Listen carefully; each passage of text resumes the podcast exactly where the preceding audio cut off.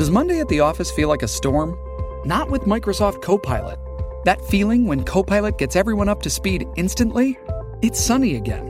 When Copilot simplifies complex data so your teams can act, that sun's shining on a beach. And when Copilot uncovers hidden insights, you're on that beach with your people and you find buried treasure. That's Microsoft Copilot. Learn more at Microsoft.com/slash AI for all. Olá, internet! Olha, se eu tivesse coordenação motora, eu ia meter dança que nem ela. Já dançou na TV, nos palcos, na internet e agora vem aqui no Foquinha Entrevista mostrar se é boa de rebolado na hora de responder as perguntinhas FBI, more. Lauren Prota! Ai, meu Deus do céu, já eu tô com medo, viu, gente? O negócio aqui eu Não. deu. Mas vou botar você pra dançar, viu? Tu se Vai? prepara. Pelo amor de Deus.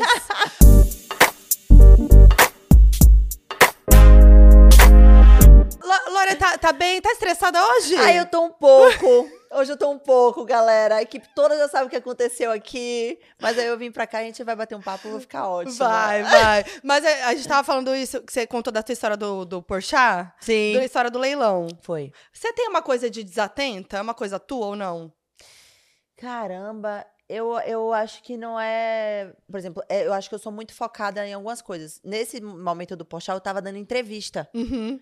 Eu não tava conseguindo focar em alguma outra coisa que tava acontecendo em paralelo, que era o leilão. Eu não Uhum. sabia que tava acontecendo o leilão, porque eu tava dando entrevista pro cara. Então eu acho que é muita falta de educação, sabe? Quando Hum. você começa a desviar o olhar pra tentar ver. Eu sou muito assim, cara, eu tô dando entrevista, eu tô dando entrevista. Pode estar o mundo acontecendo aqui, entendeu? Aham. Eu, na verdade, eu sou virginiana, né? Então eu sou Você é muito. bem. Eu sou muito metódica, muito organizada, muito focada nas coisas. Eu não acho que eu sou desatenta, não. Às vezes eu sou bestalhada mesmo, de confiar nas pessoas, achar que as pessoas são boas. Então, eu Aham. tenho essa questão. E aí eu termino quebrando a cara. Aí eu me frustro. Aí eu acho que eu vou, tipo assim, aprender. Aí eu me lasco de novo. Aham. Aí eu vou me lascando a vida toda. Acho que vai ser assim pra sempre. Aí vai se lascando e é isso. Vai- E vai indo, entendeu, gente? Aprende, mas aí se lasca de novo. É, e vai eu falo, vai. ai, mas essa pessoa é diferente, ela não vai fazer isso comigo, aí faz pior. Aí a gente segue mais um tempo, aí conhece outra pessoa e fala, oh, que bonitinha, não vai fazer isso. Aí faz outra coisa. Mas aí você resolve tudo assim com o sorrisão no rosto. Ah, é, eu sou. Eu me estresso e eu aprendi uma coisa assim comigo, né? Eu sou muito reativa. Eu sou muito, tipo, do certo pelo certo. Então, quando eu percebo que alguma pessoa erra comigo, eu antes, eu bati a boca mesmo. Tipo assim, não, não, não, você tá fazendo isso comigo, tá errado. Hoje, com muita terapia, né, a gente administra de uma outra forma. Então, hoje em dia, eu meio que eu fico quieta. Eu respiro fundo, porque eu sempre me arrependo depois de, mesmo a pessoa ter sido uma filha da puta comigo, de ter Uhum. aumentado o tom de voz, ou de ter falado alguma coisa que eu não queria ter falado porque eu tava num momento de raiva. Então hoje eu prefiro. Vou ficar aqui quietinha, Sim. deixa eu respirar um pouco, pra eu não me arrepender e, e virar depois um problema que eu causei, entendeu? E eu Uhum. ficar nessa culpa. Então hoje eu consigo lidar de uma forma mais madura, vamos dizer assim. Entendi. Que antes eu não lidava, não. Você tava falando que você é virginiana, inclusive, Sim. você acabou de fazer aniversário, dia 1 de setembro. Trintei. Trintou! Ai, é uma idade muito especial, né? Muito. Você tinha um, aquele receio dos 30, Eu nunca tive receio de idade, sabia? né? Ai, Não. que bom. Eu, eu acho que a idade ela vem somada com maturidade, com experiência de vida, com, com histórias. E depois que eu virei mãe, eu sonhava muito em chegar nos 30, porque eu sou muito molecona, né? Brincalhona Sim. e tudo mais. Então, às vezes, eu, eu fico com dificuldade de enxergar a mulher de fato que eu sou, empreendedora, empresária, que administra casa, que administra filho, que administra empresa. E aí eu fico sempre na Lorena, Lorena massa, uh, brincon, brincalhona e tudo mais. E eu tinha uma, uma, uma ideia, assim, de quando eu chegasse nos 30, que ia virar uma chave e falar, agora, meu amor, piorou, B. Piorou, agora tá pior. Cada tá vez mais. brincalhona do que antes. Com filho, então, Com né? filho, então, mas eu sempre via, não sei se você tem essa sensação, quando eu tinha meus 20 anos, eu achava que Sim. com 30 eu ia estar uma véia. É, Tipo eu assim, também. Né? Tipo assim, Uhum. Ai, vou estar uma véia, ver se não vou aguentar fazer nada, não vou ter energia pra nada. Gente, eu tô no meu momento de vida, assim, melhor com o meu corpo, fisicamente falando, é, de, de speed, assim, de viver, de querer viver, de fazer as coisas acontecerem. E por isso que eu acho que eu fiquei muito ansiosa pelos 30, porque eu tinha uma visão dos 30 nos meus 20, Uhum. que é totalmente do que eu tenho vivido hoje, sabe? É, eu sinto que só melhora, né? Só Porque a gente melhora. se conhece mais Isso e aí, A, aí. gente- a nossa autoestima melhora, a nossa Isso aí. autoconfiança. Claro que com altos e baixos, mas eu tenho essa sensação. E eu acho tão importante a gente falar disso porque eu acho que rola essa coisa do, do preconceito com envelhecer, um etarismo Muito. brabo, né? Muito. Principalmente na internet. E, e ainda mais com as mulheres, né? Tem essa, essa questão toda. Inclusive, a Xuxa fala muito sobre isso. Eu amo quando ela fala. Porque é isso, tipo, é, uma, é lindo envelhecer, Sim. né? Vem, vem, vem uma carga gigante de muitas coisas, assim. Uhum. Carga no, no sentido de, tipo assim, muita bagagem, não Sim. de pesado. Claro. É, eu, por exemplo, a questão dos filtros mesmo, né? De, de Instagram e tudo mais. Uhum. Eu não uso filtro. Eu não uso filtro. Porque eu gosto. E apareço sem maquiagem, apareço no meu Uhum. dia a dia, apareço descabelada, como eu acordo. Porque eu acho que tem que trazer essa, essa verdade. É, como você falou, nossa autoestima com altos e baixos, É. todas nós passamos por isso. Todos nós, né, no caso. Sim. Homens, mulheres, enfim. É, e eu gosto de trazer essa verdade, Sim. sabe? Você sente que teve uma virada, tipo, uma mudança em algum momento do tipo de você antes não pensava assim, aconteceu alguma coisa na tua vida que fez você mudar e falar, não, não quero aparecer com filtro, não quero, quero mostrar a realidade mesmo. Não, sempre foi assim, fui né? assim. Sempre. O filtro, quando chegou, eu usei porque era novidade. Uhum, E aí eu comecei a perceber o quanto me modificava. Tipo assim, a boca enorme, o nariz super fino. uhum. A maioria dos filtros são assim, Sim. a pele, tipo assim, sem imperfeição nenhuma. E eu ficava assim, gente, eu não tô me. Sabe quando Aham. você reconhece? Você sentia até mal, né? E, e uma situação que eu gosto muito que acontece comigo é assim, ó. Quando eu tô na rua, tô fazendo um evento, ou então tô na rua, tô no shopping, as pessoas, nossa, Lori, você é muito mais bonita pessoalmente. Ai, tudo. Cara, isso é o melhor elogio que você pode receber. Porque. Porque tem gente que você olha pessoalmente e fala, meu Deus, Meu Deus, é outra eu tô- pessoa, Isso aí. né? É isso aí. Isso É. pra mim é o melhor elogio. É, passa realmente essa verdade, entendeu? Sim. Porque, cara, se chegasse na rua, o pessoal, meu Deus, que miséria. Olha. Nossa, é. Ixi, é diferente essa mulher, não é igual como tá nas redes, não. E eu tinha esse receio, entendeu? Eu falo, cara, eu quero que as pessoas me vejam na rua e falem assim, realmente é a pessoa que eu vejo nas redes sociais, Uhum, sabe? Tanto na totalmente. questão física quanto na questão do interior mesmo, de tipo assim, se- porque a maioria das perguntas que as pessoas que trabalham comigo recebem é, ela é desse jeito mesmo? Nossa. Tipo assim, ela é alta Tipo, astral? como se fosse já uma coisa normal de você botar um filtro De na você ser internet. um personagem, É. de você ter um personagem nas redes. É, Eu acho que, que as louco, pessoas né? elas estão acostumadas a cada vez mais lidarem com personagens. São pessoas que realmente estão ali vivendo uma vida que não tem, ou passando situações que não são verdadeiras, ou passando, tipo assim, como se fossem pessoas ai, super positivas e, e- e gente Uhum. boa, e que pelos, pel- por trás está, tipo, maltratando os funcionários, maltratando as Uhum. pessoas, gritando com os outros. Então, assim, por isso que as pessoas sempre perguntam pra galera que trabalha comigo, Lore é desse jeito mesmo e tudo mais. E eu Uhum. acho isso muito legal, porque eu acho que quando você tem verdade, você vai conquistar muitas coisas, Uhum. sabe? E, e isso pra mim é um objetivo, assim, é um foco que eu tenho na minha carreira, na minha vida, Sim. que é muito valioso, assim. Que legal.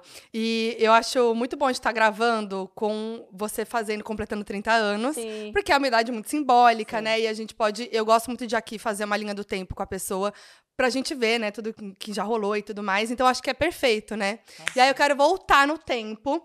E eu achei muito inusitado isso da tua história. Que você gostava de karatê quando você era menor. Sim, eu fiz 12 anos de karatê, fui bicampeã baiana de karatê. Gente, Sim. e juro, eu fiquei. Porque eu assim, a gente. aula de dança, né? De fato. É, então, isso que é doido, porque É. você dança, e dança muito e tudo mais, tem toda a sua trajetória, que é muito legal também na dança, mas assim, é, é inusitado pensar que você foi bicampeã de karatê. Era da luta, saia batendo todo mundo, os meninos tudo da rua, era miséria. Como é que foi, então, esse, esse rolê do karatê? Bom, eu tinha quatro anos de idade, minha mãe tentou me colocar no balé. Uhum. E aí eu Um fiz a- clássico. o clássico, né?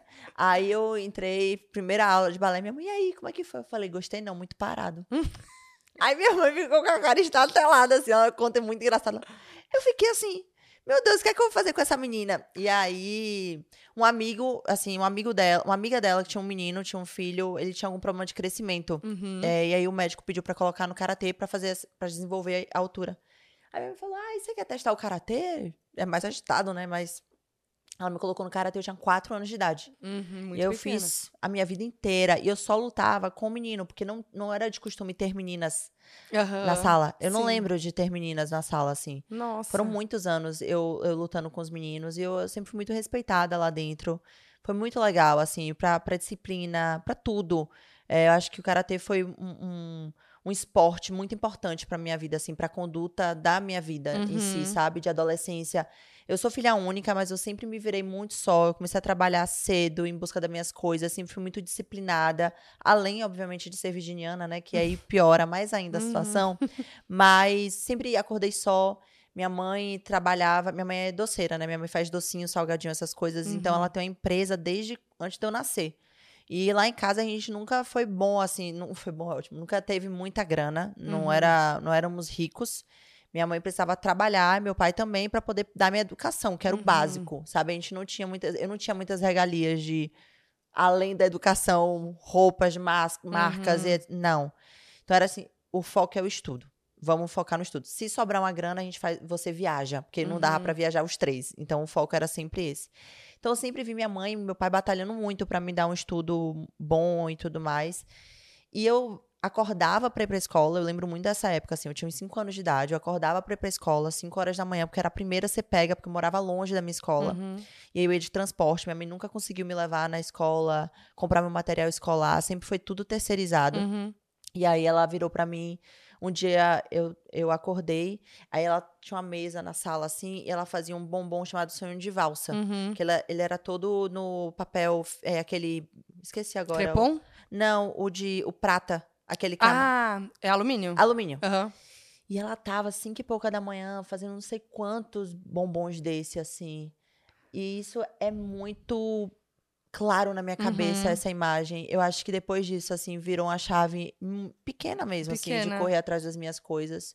Não precisou muito ela ter esse Aham. diálogo comigo. Era, comigo, era muito na ação, assim, sabe? Sim. No exemplo, vamos dizer assim. Sim. E aí eu acordava sozinha, fazia meu café da manhã, desde Uhum. 5 anos de idade. Isso eu Caraca. já tava no karatê também, já via isso dentro de casa. Então sempre fui de me virar muito só.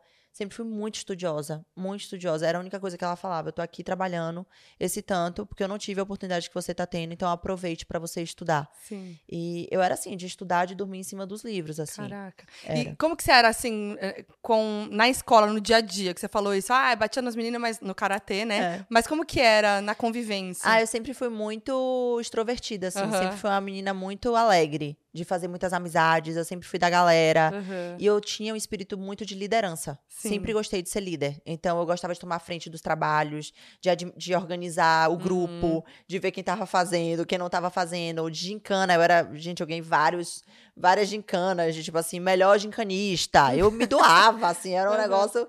Eu sempre fui muito competitiva. Então, eu Sim. fazia todos os esportes. Eu gostava de tudo. Eu fazia karatê, fazia natação. Tenho várias medalhas de natação. Fazia futsal com os meninos, que as meninas não jogavam. Aham. Eu jogava com os meninos, bola na hora do intervalo.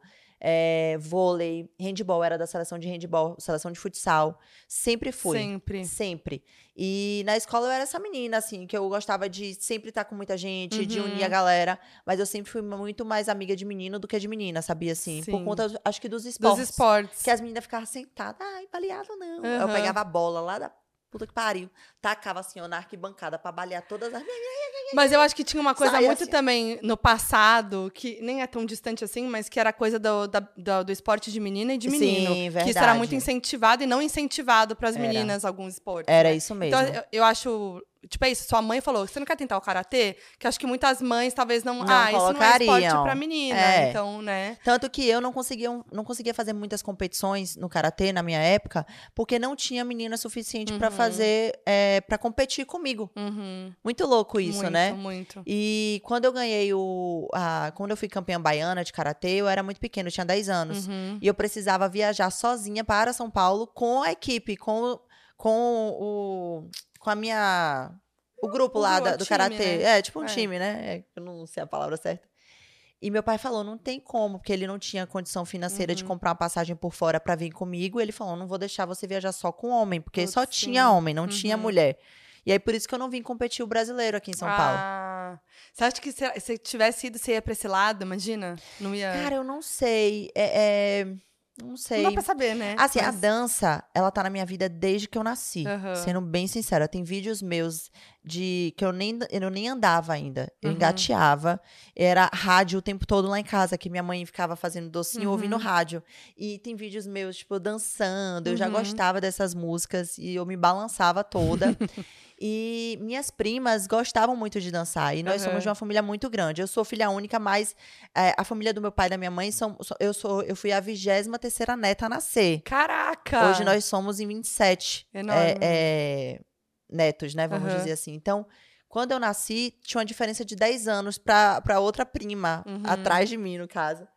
E então eles dançavam muito é o tchan. Eu chegava no- nas As festas. de- festinhas no salão do prédio? Era. Ai, eu e dançava aí eu muito. dançava. Então, a minha parte da dança era essa. Aham. Nunca foi por conta de aula de dança Sim, profissional. De, profissional, né? De, de ir pra escola de dança e tudo mais. E tanto que quando surgiu o convite para eu participar do grupo da Carla Pérez, eu tava no shopping. É. Eu tava andando. Eu vi, antes do, do- desse grupo que é o Algodão Doce, né? Sim. Antes disso, você participou do concurso Gatinha Carla Pérez. Foi, eu tinha quatro anos. E que que... Gente, tudo acontece há quatro anos, né? Cara, a maioria das coisas. E que que, que era esse concurso Gatinha Carla Pérez? Bom, eu, eu gostava muito de desfilar, eu gostava Aham. muito de. Eu, eu fiz aula de, de teatro, eu fiz aula de TV, eu, eu gostava muito disso. Minha mãe Aham. sempre me colocava. E aí, lá, na, lá em Salvador, tinha um, um rapaz que ele dava aulas para modelos, vamos dizer Uhum. assim. E aí ele foi e Carla tava no auge do auge É. do Tchan, e aí é, fez esse concurso chamado Gatinha Carla Pérez, que eram para crianças mesmo, assim, Uhum. tipo 4, 5 anos de idade ali. E que era quem ganhava, quem ganhasse iria conhecer a Carla, iria ganhar roupas da grife, que ela tinha a grife Uhum. dela, da Carla Pérez, né?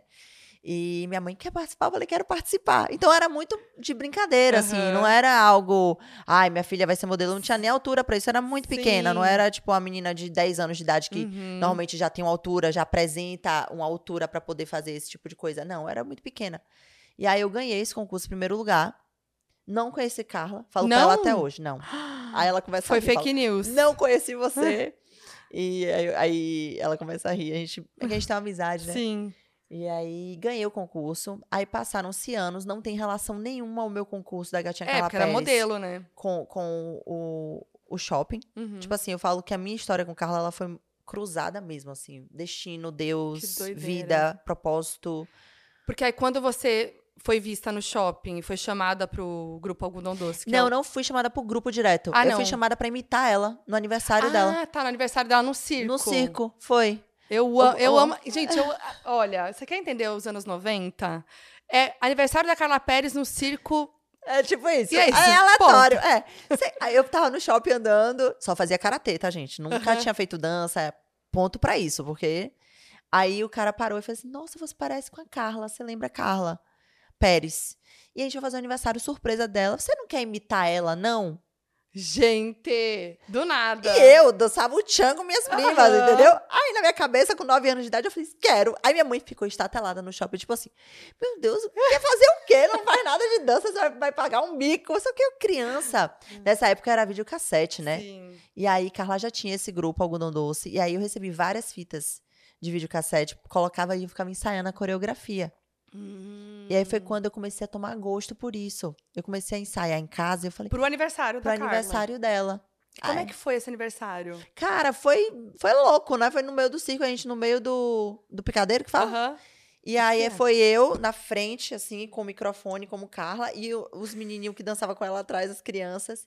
E eu me apaixonei. Eu amei estar ali, porque tinha um público na frente. Eu sempre Aham. gostei de me amostrar, e tinha um público na frente. Aí eu, ai, que demais isso, quero viver isso pra sempre. E aí eu comecei a encher o saco da produtora dela. Cida, pelo amor de Deus, Cida, eu quero dançar. Eu acho que eu ganhei na insistência, gente. Eu ficava. Porque ela falou, eu não tenho mais onde botar criança, Eu já fui sabe? a gatinha Carla Pérez, fui a entendeu? Carla Respeita a minha história. Cara, e aí foi, começou minha história com a dança de fato, porque eu falo que foi minha escola, assim. Uhum. Eu fiquei seis anos no Algodão Doce, com contato direto com Carla, que pra mim é referência de muitas coisas, não só da Uhum. dança. Hoje é uma amiga pessoal, mas que naquela época, sabe quando você começa a admirar de várias frentes, assim? Sim. Era como ela tratava o fã, era como ela dava autógrafo, era como ela sorria no palco, era como ela dançava. Então ela foi minha escola, eu aprendi a dançar com Carla. Sim. Assim, do meu lado, né? Tipo assim, que privilégio, né? E, e aí, a gente tava falando, você não conheceu a Carla no concurso, mas aí depois com o algodão doce rolou. Rolou. E como que foi o primeir, a primeira vez que você viu ela, que você conheceu ela? Como é que foi esse momento? Foi nesse dia do circo. Ah, Ah, foi no circo, é verdade. Foi nesse dia do circo. No aniversário, do mas aí você teve aniversário. uma interação Tive, com ela. porque ela foi dançar do meu lado. Quando Ah, ela viu a tá. surpresa, ela entrou e aí meio que ficou dançando do meu Aham. lado, entendeu? E a, a maravilhosa, tipo, me abraçou, me tratou super bem, porque ela trabalha, trabalhava com criança. Então, tipo assim, Sim. né? Aham. E aí só, eu só me apaixonei mais ainda por ela, assim, porque eu sempre fui fã, desde muito Uhum. pequenininha, desde a época do Tchan. Então, é, Carla sempre foi referência. E a gente criou uma relação que ela ficou grávida da Camille, Aham. ela teve a Camille, e aí ela ficou grávida do Vitor. Uhum. E ela amamentava a Camille. E ela, todo show, ela me colocava num momento que ela precisava sair pra amamentar. Nossa. E aí eu comandava o show. Porque ela me viu fazendo ela no, no circo, e aí ela acho que ela ficava confortável. E eu comandava o show mesmo. Caraca. Mão pra cima, mão pra baixo, pro lado, pro outro, vamos dançando. E eu, e eu dublava ela, Aham. cantando até o momento dela voltar pro palco. E eram shows enormes. Eram, tipo assim, Dia das Crianças. Carla Pérez, Kelly Key, Felipe Dilon. Tipo Meu assim, Deus. 30 mil pessoas. E eu não tinha medo. Eu não tinha receio de entrar ali e fazer, sabe? Era uma coisa muito louca. E não é que me prepararam pra isso. Por isso que eu falo que é meu propósito mesmo, assim. Caramba. É. Que legal, muito boa a história. E o, a- o algodão doce foi um convite dela ou foi. Não, foi eu mesmo que enchi o saco mesmo. Você, na, na Cida ali, oi Cida. Foi, foi Cida. Cida, por aqui. favor, Cida, por favor, por favor, Cida, E por ela favor. falou, vamos. Vamos, aí ela fez, "Ah, não aguento mais essa menina, vamos. Aí você fez teste? Não. Ou não? Foi? Não, já fui. Que legal. Porque não era um grupo, tipo, precisa dançar perfeitamente. Sim. Eram, tipo, crianças dançando, se divertindo ali, Uhum. entendeu?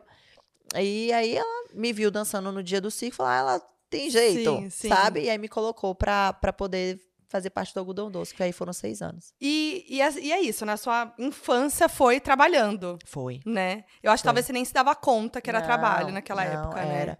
Porque eu via como uma diversão mesmo, assim. Sim. E é o que eu falo, eu saí de Carla e eu sempre fui muito em busca do meu dinheiro, Uhum. mesmo. Como eu falei, nunca me faltou nada, graças a Deus. Uhum.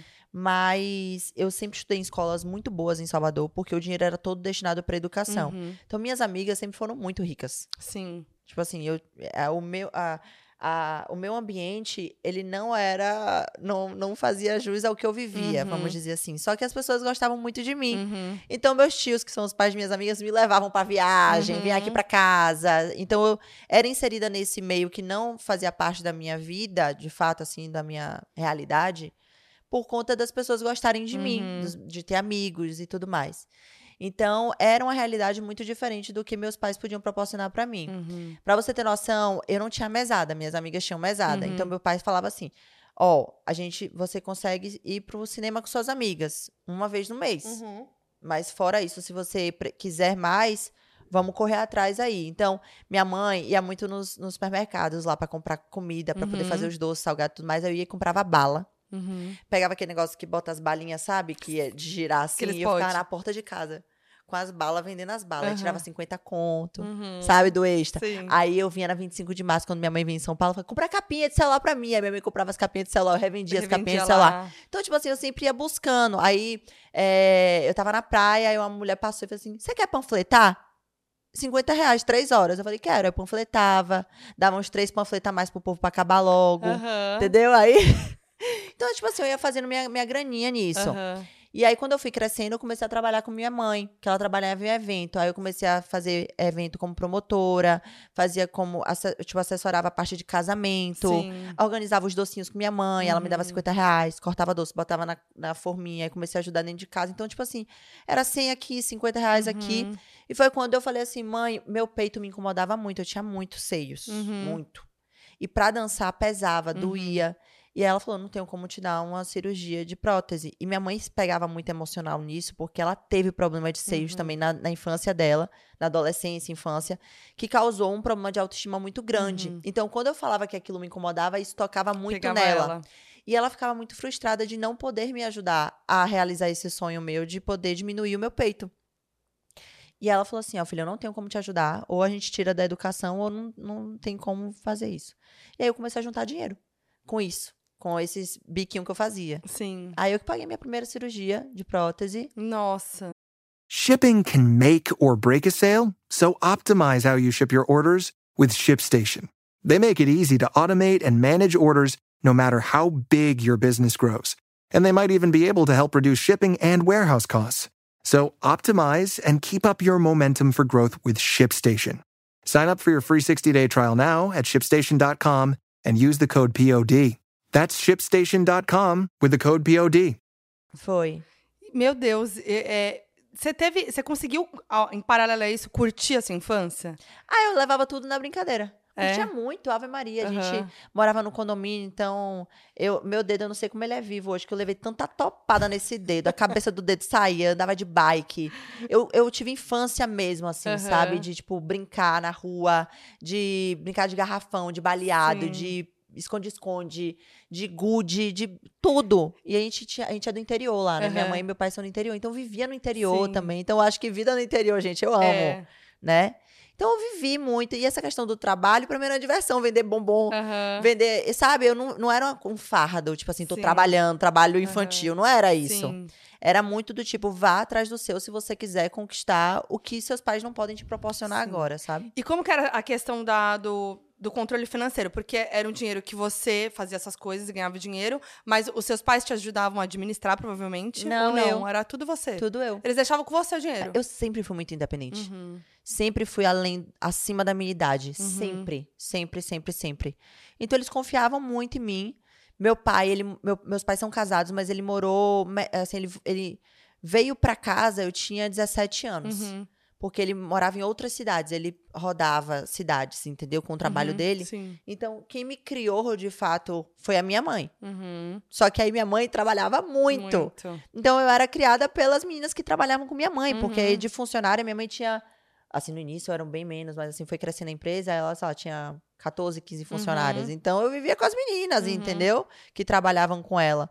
E aí quando meu pai chegava era mais final de semana, então era pra ir pra praia. Uhum. Então não, é justamente eu não vejo o que eu precisei é, é, conquistar pra ter as minhas coisas, o que eu queria além do que meus pais podiam me proporcionar, como uma coisa pesada. Não foi Uhum. algo tipo, ai, tô tendo que fazer isso. Não, era brincadeira. Tipo assim, ai, consegui 50 reais, consegui 100 reais aqui. E eu sempre gostei muito de trabalhar. Inclusive, hoje eu tava falando meus stories sobre isso. Uhum. Porque eu tava saindo de casa, me despedindo de minha filha. E pra mim é um dos momentos da maternidade Mais mais, difíceis que tem. Que é você sair de casa. E o quanto você é julgada por isso. Por mulheres. Sair que é o pior? trabalhar, né? Ou sair para trabalhar, coisas. sair pra conquistar suas coisas. E eu sempre fui assim, desde pequena. Uhum. Então, eu hoje, aí eu falei assim, eu botei até assim, não é porque eu tenho um marido rico que eu vou ficar em casa, Uhum. porque não é sobre você ser sustentada, é sobre o meu propósito de vida. Eu Uhum. amo o meu trabalho, eu amo me conectar com pessoas, eu amo dançar, eu amo fazer com que as pessoas sejam felizes, porque é o maior Uhum. feedback que eu tenho, sabe? Lori, você me tirou da depressão, que bom que eu comecei a te seguir e Uhum. tudo mais. Então, assim, é, é um propósito, é sobre eu ter minha independência, é sobre minha filha me ver como eu Uhum. via minha mãe, Sim. sabe? É, é, como exemplo. E, tipo assim, preciso ir atrás das minhas coisas. E eu falo, o dinheiro que eu conquisto é pra somar com o do meu marido, Uhum, sabe? Claro. Tem mulheres ou homens, enfim, que, que se sentem bem estando em casa e, as Uhum. pe- e, e ser sustentado e tudo mais. Não julgo, acho que cada um vive sua vida e busca sua felicidade. Eu entrei em depressão. Sim. Eu ia ficar assim, Não, é. eu preciso fazer alguma coisa, pelo amor de Deus. Só com dinheiro na conta, sem ter o que fazer, Não, pelo amor de conseguir. Deus. E acho Então, que vem muito disso, E aí, vo- e você falou até nos seus stories que você, quando você vai sair de casa, você explica pra Liz, né? Explico. Fala que tá indo trabalhar. Como que é esse momento, assim? Então, hoje foi muito interessante, porque eu fiz assim, filha, ela tava tomando banho. Eu falei, filha, a mamãe vai sair pra trabalhar. Tá bom? Ela, assim, fez um cara de choro, ela ia começar a chorar. Eu falei, mas deixa a mamãe te explicar, a mamãe tá indo trabalhar por você, Uhum. pro seu bem. Ela fica me olhando assim, aí ela já mudou a feição. Aí eu, eu falei, é por você que mamãe tá indo fazer isso, tá bom? Ela, tá bom. Hum. Aí eu falei, mas mamãe já já volta. Ela hum, faz a carinha de Uhum. choro também. Eu falei, aí eu já mudo. Eu falei, mas sabe quem tá em casa agora? Papai tá em casa, papai vai ficar com você essa semana. Ela, e vai brincar com Liz? aí eu falei, vai. Aí já mudou. Pronto, aí não chorou mais. aí Sim. é, é massa, assim, às vezes, porque eu consigo administrar minha agenda com o Léo. Então, quando ele não tá, eu tô ali pra, Uhum. sabe? Aí quando eu não tô, aí ele já tá em casa essa semana toda. Então a gente consegue ir administrando essa falta, que eu sei que ela sente, né? Óbvio. Sim. É, eu fico muito junto de Liz, assim, no dia a dia, porque eu trabalho em casa. Então, por Uhum. mais que eu esteja trabalhando, gravando conteúdo, fazendo as coisas, eu tô em Tá ali. casa, entendeu? Aham. Não me ausento, como tem muitas mães que precisam se ausentar de fato, de bater Uhum. ponto, né? Sim. Que, assim, é outro privilégio que eu tenho na minha vida e que eu não preciso passar. Mas, enfim, é isso, ela entende. Mas é, deve ser muito doido quando você se torna mãe, que aí você que vem muito, acho que provavelmente a tua infância, você lembrar da tua mãe, né, a Muito. relação de vocês e como você leva isso pra tua vida Sim. hoje, né? Deve ser um, um- algo terapêutico assim mesmo, né? É isso, e é o que me dá força. Como eu falei, essa imagem da minha mãe Uhum. fazendo os bombons até 5 horas da manhã, pra mim, é tipo assim, tô fazendo isso aqui por você. Uhum. Eu não tô virando a noite à toa. Eu tô fazendo isso aqui pra te dar a educação que eu quero que você tenha, as coisas que eu vou conseguir te dar. É, é, sempre foi muito claro. Meu pai Uhum. sair de casa. Tipo assim, ele teve que tomar essa decisão, sabe? Uhum. Então, lá em casa sempre foi muito assim. Então, quando eu saio de casa, por mais doloroso que seja, eu falo, é por você. E eu Sim. tento levar isso pra ela, porque eu sei que, por mais que ela entenda rapidamente ali e mude o, o humor dela do choro pro sorriso, de eu tentar tapear ali que o pai dela tá em casa, eu sei que ela mais velha, ela vai ter essa visão, talvez com 4, 5 anos de idade, da mesma visão que eu tive Sim. com a minha mãe, entendeu? De que a mãe tá saindo pra trabalhar, o que o pai. Eu botei Léo também ni- nisso, porque é muito difícil pra ele também, sabe? Ter Uhum. que sair e ficar, se ausentar tantos dias. Mas ele não é tão julgado quanto eu sou. Nossa. Essa é a diferença. Sim. A pressão em cima da mãe é sempre muito pior, Sim. sabe? Ele vai sair pra trabalhar e. Oh, que lindo, o pai saiu pra trabalhar, gente. Palmas. É, e agora pra mãe, você, não, pra mãe. é. Meu Deus, como é que você abandona a sua filha? Você está perdendo a melhor fase da vida dela. E, que... e aí você precisa administrar isso muito bem, senão você enlouquece. Aí você não fica feliz nem em casa e nem trabalhando, Você entendeu? já tá mal, né? Você já tá se sentindo ali, né? Triste até de deixar de o teu sentimento com você mesma, né? Aí você ainda tem que receber esses julgamentos, É lidar com isso, é. É. uma pressão E enorme. o pior, né? Nem quando eu saio pra trabalhar, tá? O pior é quando eu saio para encontrar com Léo. É. É o Porque pior. Vocês não podem ter uma vida fora, Não. né?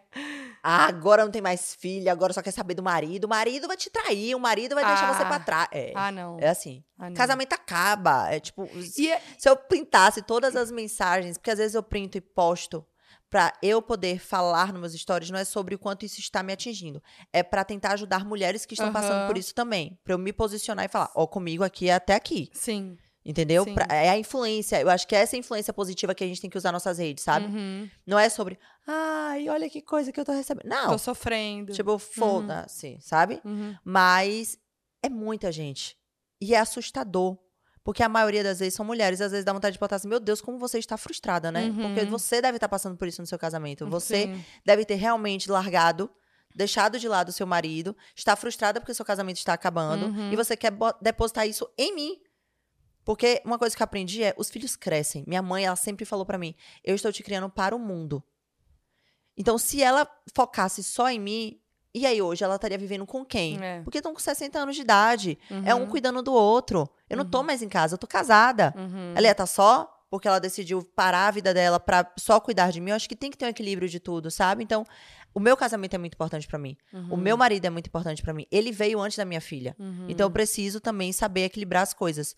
Cuidar do meu casamento, cuidar da minha filha, Cuidar cuidar, de você. de mim, cuidar do meu trabalho. A gente tem que tentar o equilíbrio ali pra dar conta das coisas e a gente tentar achar paz, né? Uhum. Saúde mental ali. E, e isso te incomoda, óbvio, né? O comentário das pessoas. Incomoda, mas não é um incômodo, como eu falei, que. Que te impede. Não, de qualquer zero. É um incômodo, às vezes, de você querer responder, de falar Uhum. assim: posso te ajudar? Tipo assim, vamos sentar pra conversar mesmo? Porque a a sensação que eu tenho é da frustração que as pessoas estão tendo com a minha vida, porque a Uhum. delas está uma merda. É para mim, é, é- é como se fosse isso. É tipo assim, Uhum. vou depositar tudo que eu tô sentindo aqui nela, porque eu tava querendo poder ter essa administração.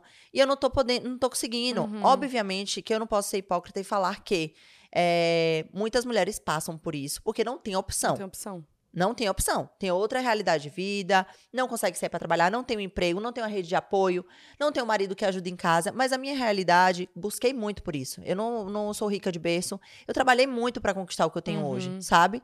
Então, assim, eu posso falar com total tranquilidade aqui sobre as minhas conquistas. E o que eu vivo hoje foi conquista minha, sim. Uhum. Eu perdi muita noite. Eu, eu, eu lutei, eu sentei pra planejar, eu corri atrás, eu sou focada, sabe? Uhum. Eu sou, eu tenho, eu tenho ali um foco que minhas amigas falam assim: eu queria ter esse foco que você tem. Uhum. Eu corro muito atrás do que eu quero. Então, assim, eu poder hoje ter o privilégio de ter uma rede de apoio grande, de poder ter uma babá pra me ajudar, de poder ter uma pessoa que faça a minha comida. Cara, não é só porque meu marido é rico, não. Uhum. Entendeu? Sim. Então, e, como eu falei, eu sei que a realidade da maioria das pessoas no Brasil e no mundo não é essa. Uhum. E não tô julgando essas pessoas. Eu tô julgando mulheres que talvez tenham a mesma condição de vida que eu Uhum. tenho. E por estarem frustradas dentro Tô da vida julgando. pessoal, trazem pra mim. E aí eu falo, aqui não vai rolar, aqui não vai entrar, eu não vou deixar. Vou estar 10 dias sem ver meu marido, eu não vou deixar de viajar pra encontrar com meu marido, Uhum. é, é, num show, alguma coisa, porque vocês não querem que eu vá encontrar meu marido, Sim. Oi? Sim. sabe?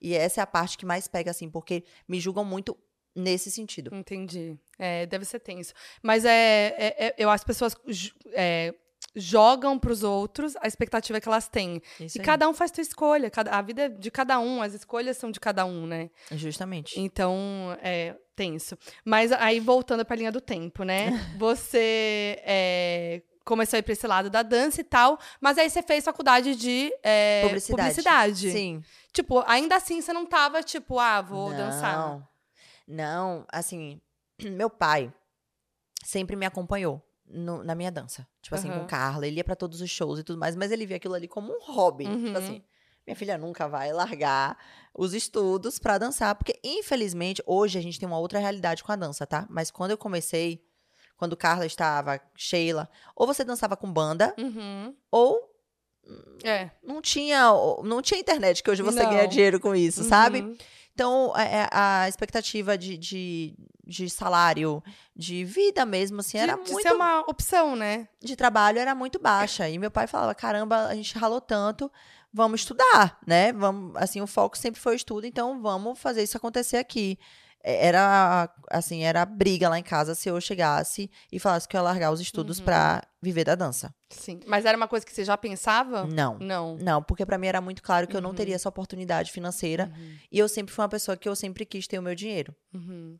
Então, é, eu tava no final da faculdade. Foi uma faculdade muito suada pra gente. A gente Uhum. passou por muitos perrengues financeiros durante a minha faculdade. E teve um momento que a gente não tinha mais dinheiro pra pagar a faculdade. Uhum. E aí eu comecei a estudar muito. Muito, muito, muito, muito.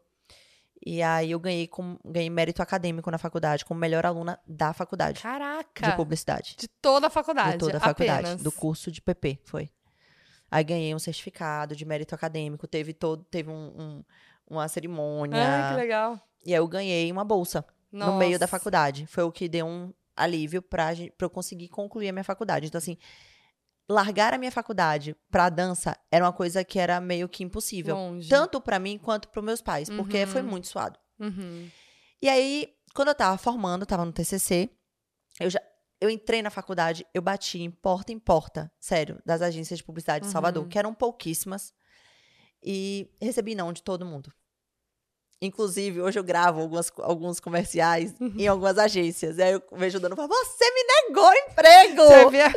Eu falo. E eles, Você lembra das eu pessoas? Lembro, eu, lembro. amo. Aí ele começa a rir. Lorena, eu falo, você não. é-" Aí eu entro na sala de reunião pra reunir sobre alguma. sobre alguma, algum parceiro e Aham. tal. E tá aí, falo, eu lembro dessa mesa e dessa cadeira. Caraca! Era. Olha, Cara, o mundo, o o mundo, dá mundo muitas girando. voltas, né? E aí eu precisava fazer ah, os estágios por conta que era matéria, né, na faculdade. E eu não tinha estágio. Eu desesperada, eu falava, velho, eu preciso achar um estágio. Onde é que eu vou estagiar? E na época que eu entrei na faculdade, não tinha esse boom da internet. Não Uhum. existia ainda. Tinha Instagram, mas não era, tipo, Aham. sabe? Sim. E aí eu. Eu, eu, conheci uma- eu conheci o dono do, do Fit Dance. Sim. E aí eu- ele tinha uma agência. Antes ele não era o dono do Fit ainda. Ele tinha uma agência. Tá. E aí eu fui pedir é, estágio. Estágio. Ele falou: Ó, não tem onde te botar, porque você tá começando aqui a, a faculdade ainda, você não sabe nem o que, é que você vai fazer. Eu vou te botar aí, então o que for surgindo, você vai fazendo. E aí eu fiz tudo que você imaginar. Eu fui produtora de clipe, participei do clipe, fazia parte de produção por trás, fazia é, lançamento de, de produto de Uhum. várias marcas. Que eu não vou dar aqui as marcas, Aham, mas de várias sim. marcas. Enfim, eu aproveitei esses três anos que eu fiquei na empresa. Tem alguma história inusitada desses bastidores aí do que você viveu trabalhando na- nessa área de produção? Foi onde eu conheci Léo, né? Ah, é verdade. É, foi onde eu conheci Léo. Mas assim, inusitada não, porque que eu lembro, sempre foi muito massa, assim, eu amava Aham. trabalhar com isso, ganhava uma micharia, mas nunca foi pelo dinheiro, sabe? Sim, Era tipo sim. assim, eu queria conhecimento, eu queria en- aprender o que eu, que eu precisava pra estar no mercado e trabalhar. Eu sempre fui muito movida pelo propósito, de verdade, nunca foi sim. pela grana. Eu, minha filha, era na micharia que eu ganhava e eu ficava feliz da vida. Eu, ah, tenho dinheiro pra pagar minha gasolina, tá ótimo. Aham. E aí eu comecei a trabalhar nessa agência. E trabalhando nessa agência, eu eles descobriram que eu dançava. Eu já tinha Ah. largado, já, já não tava Você mais com não Carla. mais. Não. Aí eles descobriram que eu dançava. Você dança? Eu falei, eu danço. Tipo assim, era um hobby pra mim. Era, Sim. dançava com minhas amigas em festa, não era nada tipo, vou trabalhar com dança, principalmente nessa época. Aham. Aí ele, eu tô querendo, eu tô fazendo um projeto, você topa? Então eu fui a primeira menina a entrar no FIT. Sim. Porque eu trabalhava na agência. Então, eu que fazia. Assim, obviamente, com toda uma equipe, tô por trás não sozinha, né? Mas Claro. produção dos DVDs do FIT, produção de tudo. É, é, roupa deles, comida, é, gravação. Eu que locava as luzes, câmera, tudo. E dançava. E dançava. E Mas dançava. era um hobby. Era hobby, Cê porque eu não não ganhava, ganhava dinheiro, dinheiro com com isso. isso? Não. Eu trabalhei muitos anos no FIT sem ganhar. Aham. Porque eu entendia que era uma visibilidade, eu entendia que estava começando, e era aquilo, eu queria experiência. Sim.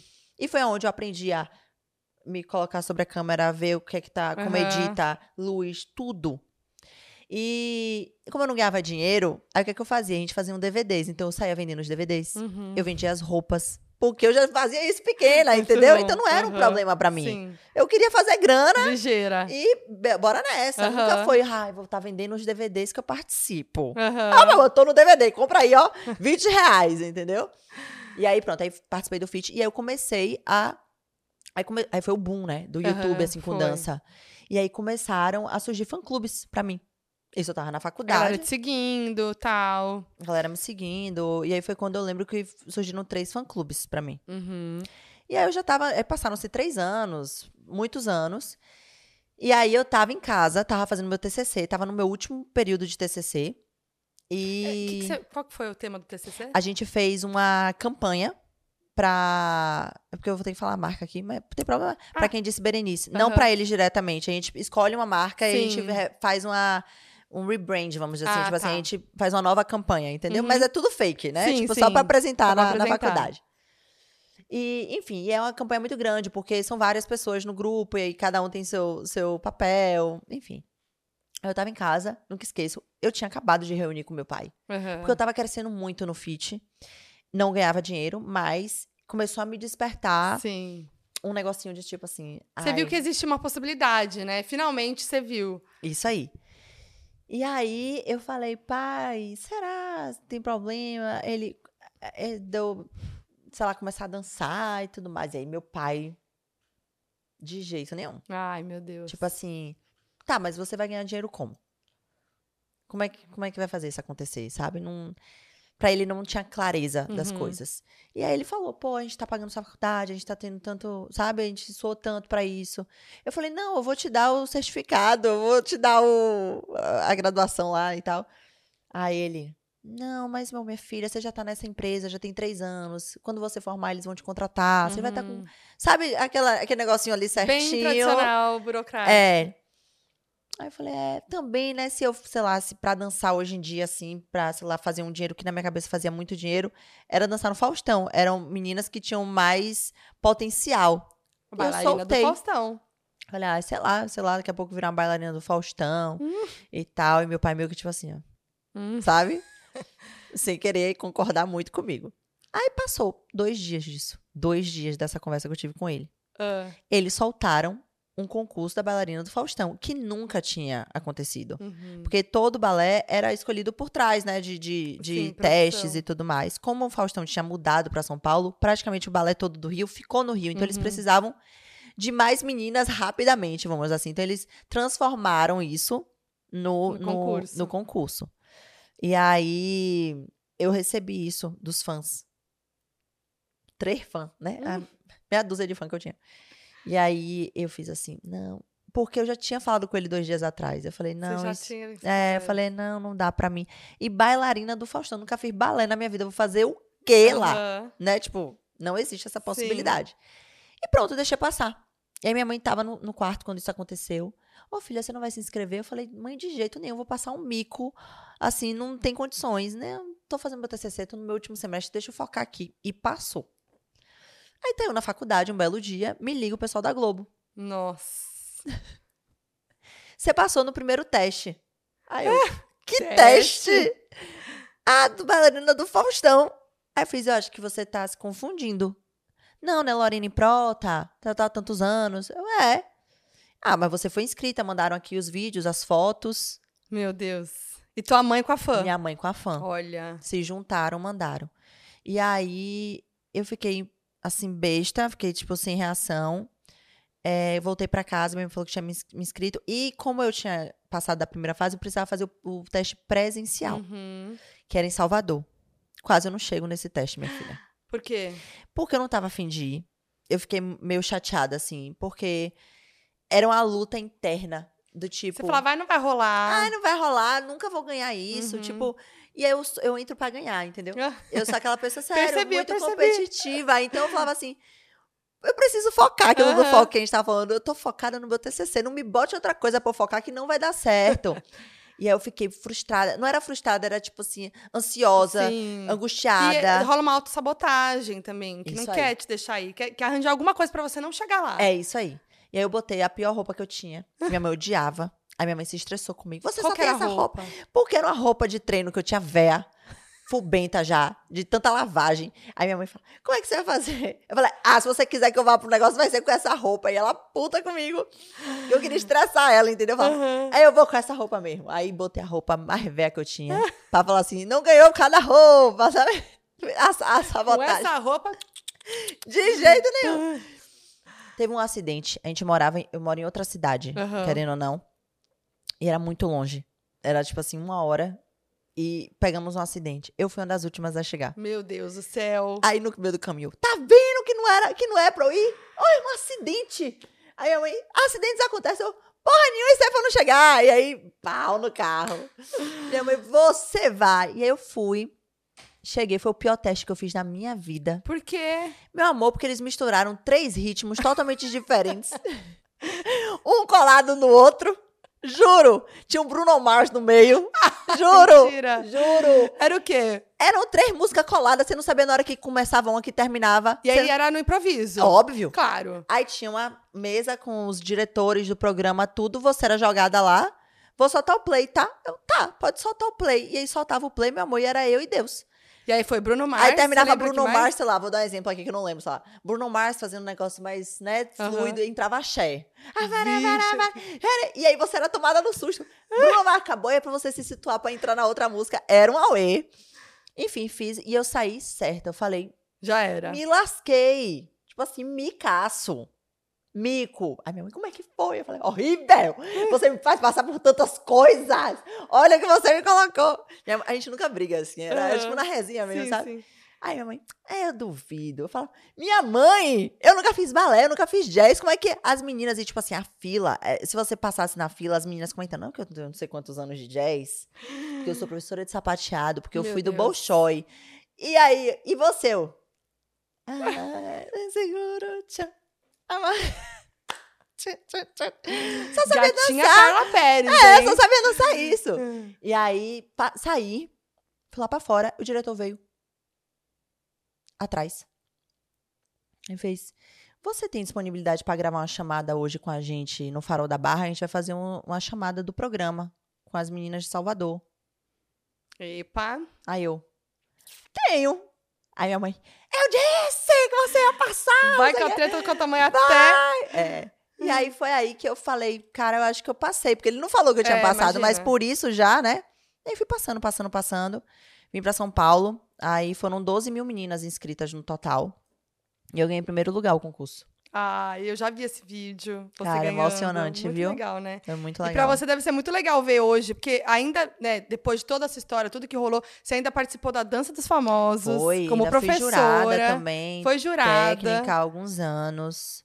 Foi muito especial. E assim, É, eu falo que o concurso, pra mim, foi um dos maiores desafios da minha vida. Uhum. Porque eu fiz o concurso na mesma semana. Foi um mês do concurso, foi o mês do meu TCC. TCC. A apresentação do TCC. Quem já fez TCC vai entender do que eu estou falando. Eu sei bem. E eu não tinha dinheiro para poder ir para Salvador.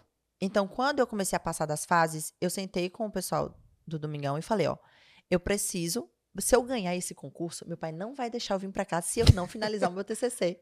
Vocês estão entendendo? Então, eu preciso voltar para Salvador para fazer minha prova do TCC e fazer a bancada do TCC. Aí eles me ajudaram, eles me levaram para Salvador. Ai, nossa. E aí eu tirei 10 em todo, nas provas, na prova, na bancada. A gente ganhou sete prêmios. Gente, 10 no TCC, primeiro lugar no Foi. Faustão. Eu sempre fui muito assim. Uhum. E aí ganhamos sete prêmios do TCC. Até hoje ele é apresentado na Ai, faculdade que como um dos melhores demais. TCCs que teve.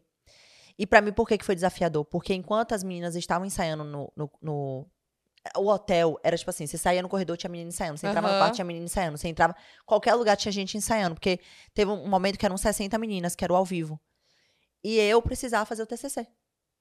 Você não Então- tava dançando, você tava fazendo TCC. Era. Então, eu só ensaiava de madrugada.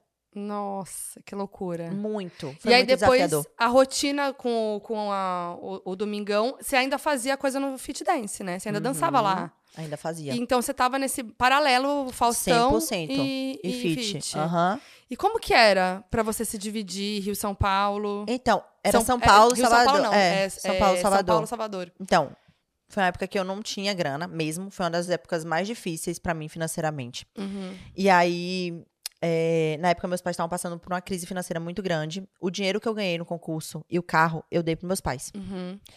E a gente não tinha dinheiro pra me bancar em São Paulo. E eu sentei novamente pra conversar com o pessoal. Eu falei, eu não tenho dinheiro pra me bancar em São Paulo. Aí eles é, alugaram, me deixaram no hotel. Eu morei seis meses em hotel aqui em, em Uhum. São Paulo. E depois acabou. Uhum. Se vire. E eu não ganhei o concurso e comecei a dançar de primeira porque eu precisava aprender não sei quantas coreografias, Uhum. entendeu? Então, eu precisava ensaiar. Então, eu não ganhava o salário já de primeira. Eu ganhava ajuda de custo, Sim. que era pra comer, pegar um transporte e tudo mais. Inclusive, o motorista que trabalha comigo até hoje, vai fazer 10 anos, eu conheci ele porque ele, tipo, foi um anjo da guarda. Ele fazia meu transporte sem me cobrar. Nossa. Porque ele gostou muito de mim, viu que eu precisava de ajuda. E aí hoje é engraçado, porque ele trabalha comigo mesmo. E aí eu faço assim, ó. Janjão, quanto é que deu? Aí ele, sei lá, 100 reais. Aí eu, pai, bota 500, bota mil. Uhum. Tipo assim, porque eu sinto na- uma necessidade de pagar por tudo que ele fez pra, por mim Uhum. durante tantos anos, entendeu? É, então eu tive muitos amigos que me ajudaram aqui em São Sim. Paulo pra poder fazer acontecer essa- esse meu sonho. Que eu realmente não tinha dinheiro. E aí, quando eu saí do, do hotel, um amigo meu tava mudando pra cá. Aí ele falou, tô mudando, porque ele tinha perdido o irmão, Felipe Beribá. Beijos. Hum. E ele falou assim: você quer morar comigo? Eu falei, eu não tenho como te ajudar, não tenho dinheiro. Ele, não, mora, mora comigo de favor mesmo. Aí, se você for ganhando uma graninha, comprar coisa de mercado. E, fa- e Uhum. foi assim. Durante um ano e meio, eu morei de favor Caraca. em São Paulo. Sim. E com o João me ajudando, e com o Manu, que é uma outra menina que era da produção também me ajudando. Uma galera me ajudando. É aquilo que eu falo, não é tipo, ai, passei fome. Não, Uhum. Deus é mais, nunca aconteceu isso. Mas morar em São Paulo tem um custo muito, Muito alto. Eu não alto. tinha, e tipo assim, eu tinha minha casa, que eu tinha meu Uhum, quartinho, eu tinha sim. outra realidade em Salvador. E eu vim muito nova pra cá. Sim. É, e aí foi quando eu comecei a trabalhar com o Instagram. Então eu cobrava 100 reais pelo post. Uhum. 50 reais pelo post. Eu fui fazendo a graninha extra. E foi quando eu lancei, saí do Fit, que eu não ganhava Sim, dinheiro, é. e lancei o show da Lori. E eu comecei a fazer um uma graninha sucesso. extra, foi. Aham. E aí foi quando eu consegui sair do favor que eu morava e alugar um apartamento em São Paulo. Caraca. Quando eu comecei, consegui fazer isso, só fiquei cinco meses, que aí minha mãe adoeceu, eu tive que voltar pra Salvador. Sim. Mas assim, as pessoas enxergam quando que não sabem essa história, acho que eu nunca contei essa história assim. Acham que, tipo assim, ah, loirinha, riquinha, filhinha de Uhum. papai, sempre teve grana. Não, foi muito suado. Aham. Foi uma luta muito grande pra eu chegar onde eu cheguei hoje, sabe? Onde eu quero chegar também. E não foi fácil aqui em São Paulo pra mim. Não foi nem um Imagino. pouco fácil. Eu era muito nova. E tinha. Imagino que também ser bailarina do Faustão era uma pressão por si só e também um Ave desafio Maria. ali diário, né, pô? De, de, Muito. dia a dia. Muito. E, e- e essa questão do peso era algo muito. Era uma pressão muito grande, que eu nunca tive problema. Minha mãe, ela é bem magrinha, então, querendo ou não, o meu biotipo, ele é mais enxuto, enxuto né, assim. Uhum. Cara, eu comecei a engordar, eu comecei, eu tive uma disfunção na tireoide, Uhum. morando aqui. Demorei muito tempo pra descobrir o que que era. E eu engordava sem comer, tipo assim, começava a engordar, engordar, engordar. E aí tinha teste de, de câmera, que eu precisava fazer teste de câmera pro programa pra ver se eu tava acima do peso, se Meu tava... Deus. Era. E aí eu, fa... eu fiz assim, meu Deus do céu, não consegui emagrecer. Porque eu tinha que investir em Uhum. nutricionista, em personal, em alimentação, eu não tinha. E estava com uma questão com a sua tireoide, a tireoide saúde, né? também, Então, é. assim, Até grávida agora eu fiz punção também, porque eu tava com. Enfim, eu sempre tive um negócio aqui na tireoide. Que até hoje eu não sei explicar o que que é, mas eu tive que fazer o tratamento. sim. Foi quando eu fiz o tratamento que eu comecei a emagrecer. Comecei Uhum. a emagrecer assim, comecei a conseguir alimentar, me alimentar de fato Uhum. e manter um peso saudável pra mim. Mas eu, eu engordei muito no, no Faustão, durante o Faustão. Uhum. E aí, cada pressão que eu recebia para emagrecer era pior, porque eu mexia no psicológico. Claro, e a tua saúde, gente, aí é, que deve Foi. ser o primeiro lugar, Foi, né? foi a parte muito difícil. Eu morando sozinha aqui, tendo que me virar sozinha. É, Enfim, aí depois que eu saí do, do Fausto, que eu voltei pra casa, que eu consegui me equilibrar mais financeiramente por conta dos shows, por conta das. Não tinha publi ainda, mas assim, muito raras as publis.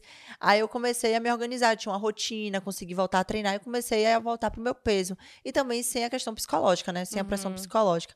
Mas eu acho que é muito. é, não é tipo assim, um programa que faz a pressão psicológica. Eu acho que é um geral. É o geral. Entendeu? Tem as meninas, tem o balé também, que são 40 Uhum. mulheres, uma olhando pra outra, falando, velho, eu entender o que era botox, Uhum. preenchimento. Lá, Uhum. eu, sabe, a pessoa totalmente fora desse mundo, eu não Sim. sabia o que que era. Então, as meninas muito mais velhas, assim, muito mais velhas no sentido de muitos anos lá dançando, na- trabalhando com televisão há muito Uhum. tempo, o cabelo tinha que estar não sei o quê, o, a o rosto, a boca. E eu ficava, gente, eu tô perdida, eu não tô Meu Deus. entendendo o que tá acontecendo. E como que é a tua relação com essa imagem hoje? Com a minha imagem, É.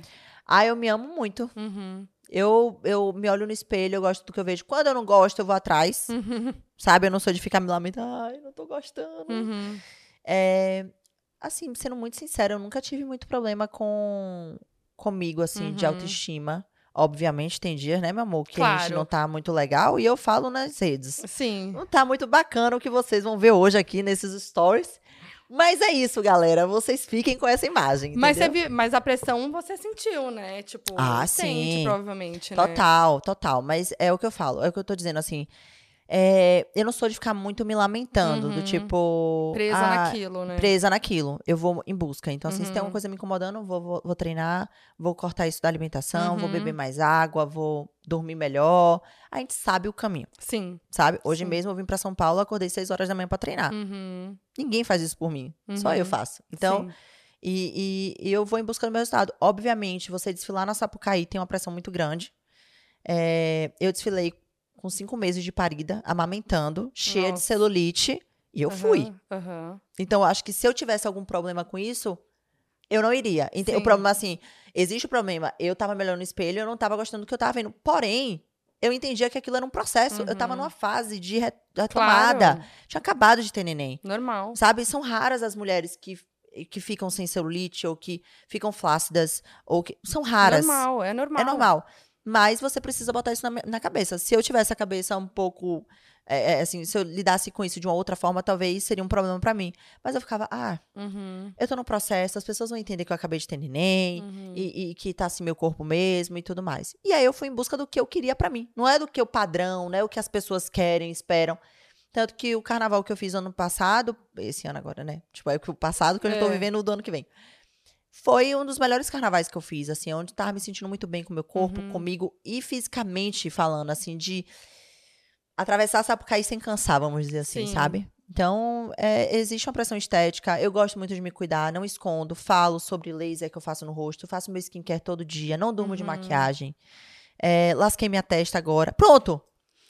Eu levei três pontos na testa. Eu tô vendo que tá com. Tem uma cicatriz aqui. Uhum. Eu levei três pontos na testa. Eu fui abrir a porta do meu carro, lasquei na minha testa. Eu mesma fiz isso. Hum. Ô, parabéns pra Vamos mim. lembrar que no começo desse vídeo eu falei: você é desatenta, Laura? Não, eu sou bem assim. Ai. É, a gente se meteu a esbarra às vezes. Mas foi, foi porque tava chovendo muito, enfim. Foi uma situação que não era uma situação Claro. cotidiana normal. Aham. Meti a, a- a porta na testa. Levei três pontos. Meus primeiros pontos da vida foram aqui. No meu rosto. Uhum. Pô, eu vou chegar pra você e falar assim, Fiquei ai, tranquila. fiquei feliz, gente. Nossa, olha, Aham. que feliz. Não, não fiquei. Fiquei muito nervosa e tensa. Até porque dias seguintes eu tinha campanha Nossa. de TV. Era uma campanha de TV, né? Não foi ver.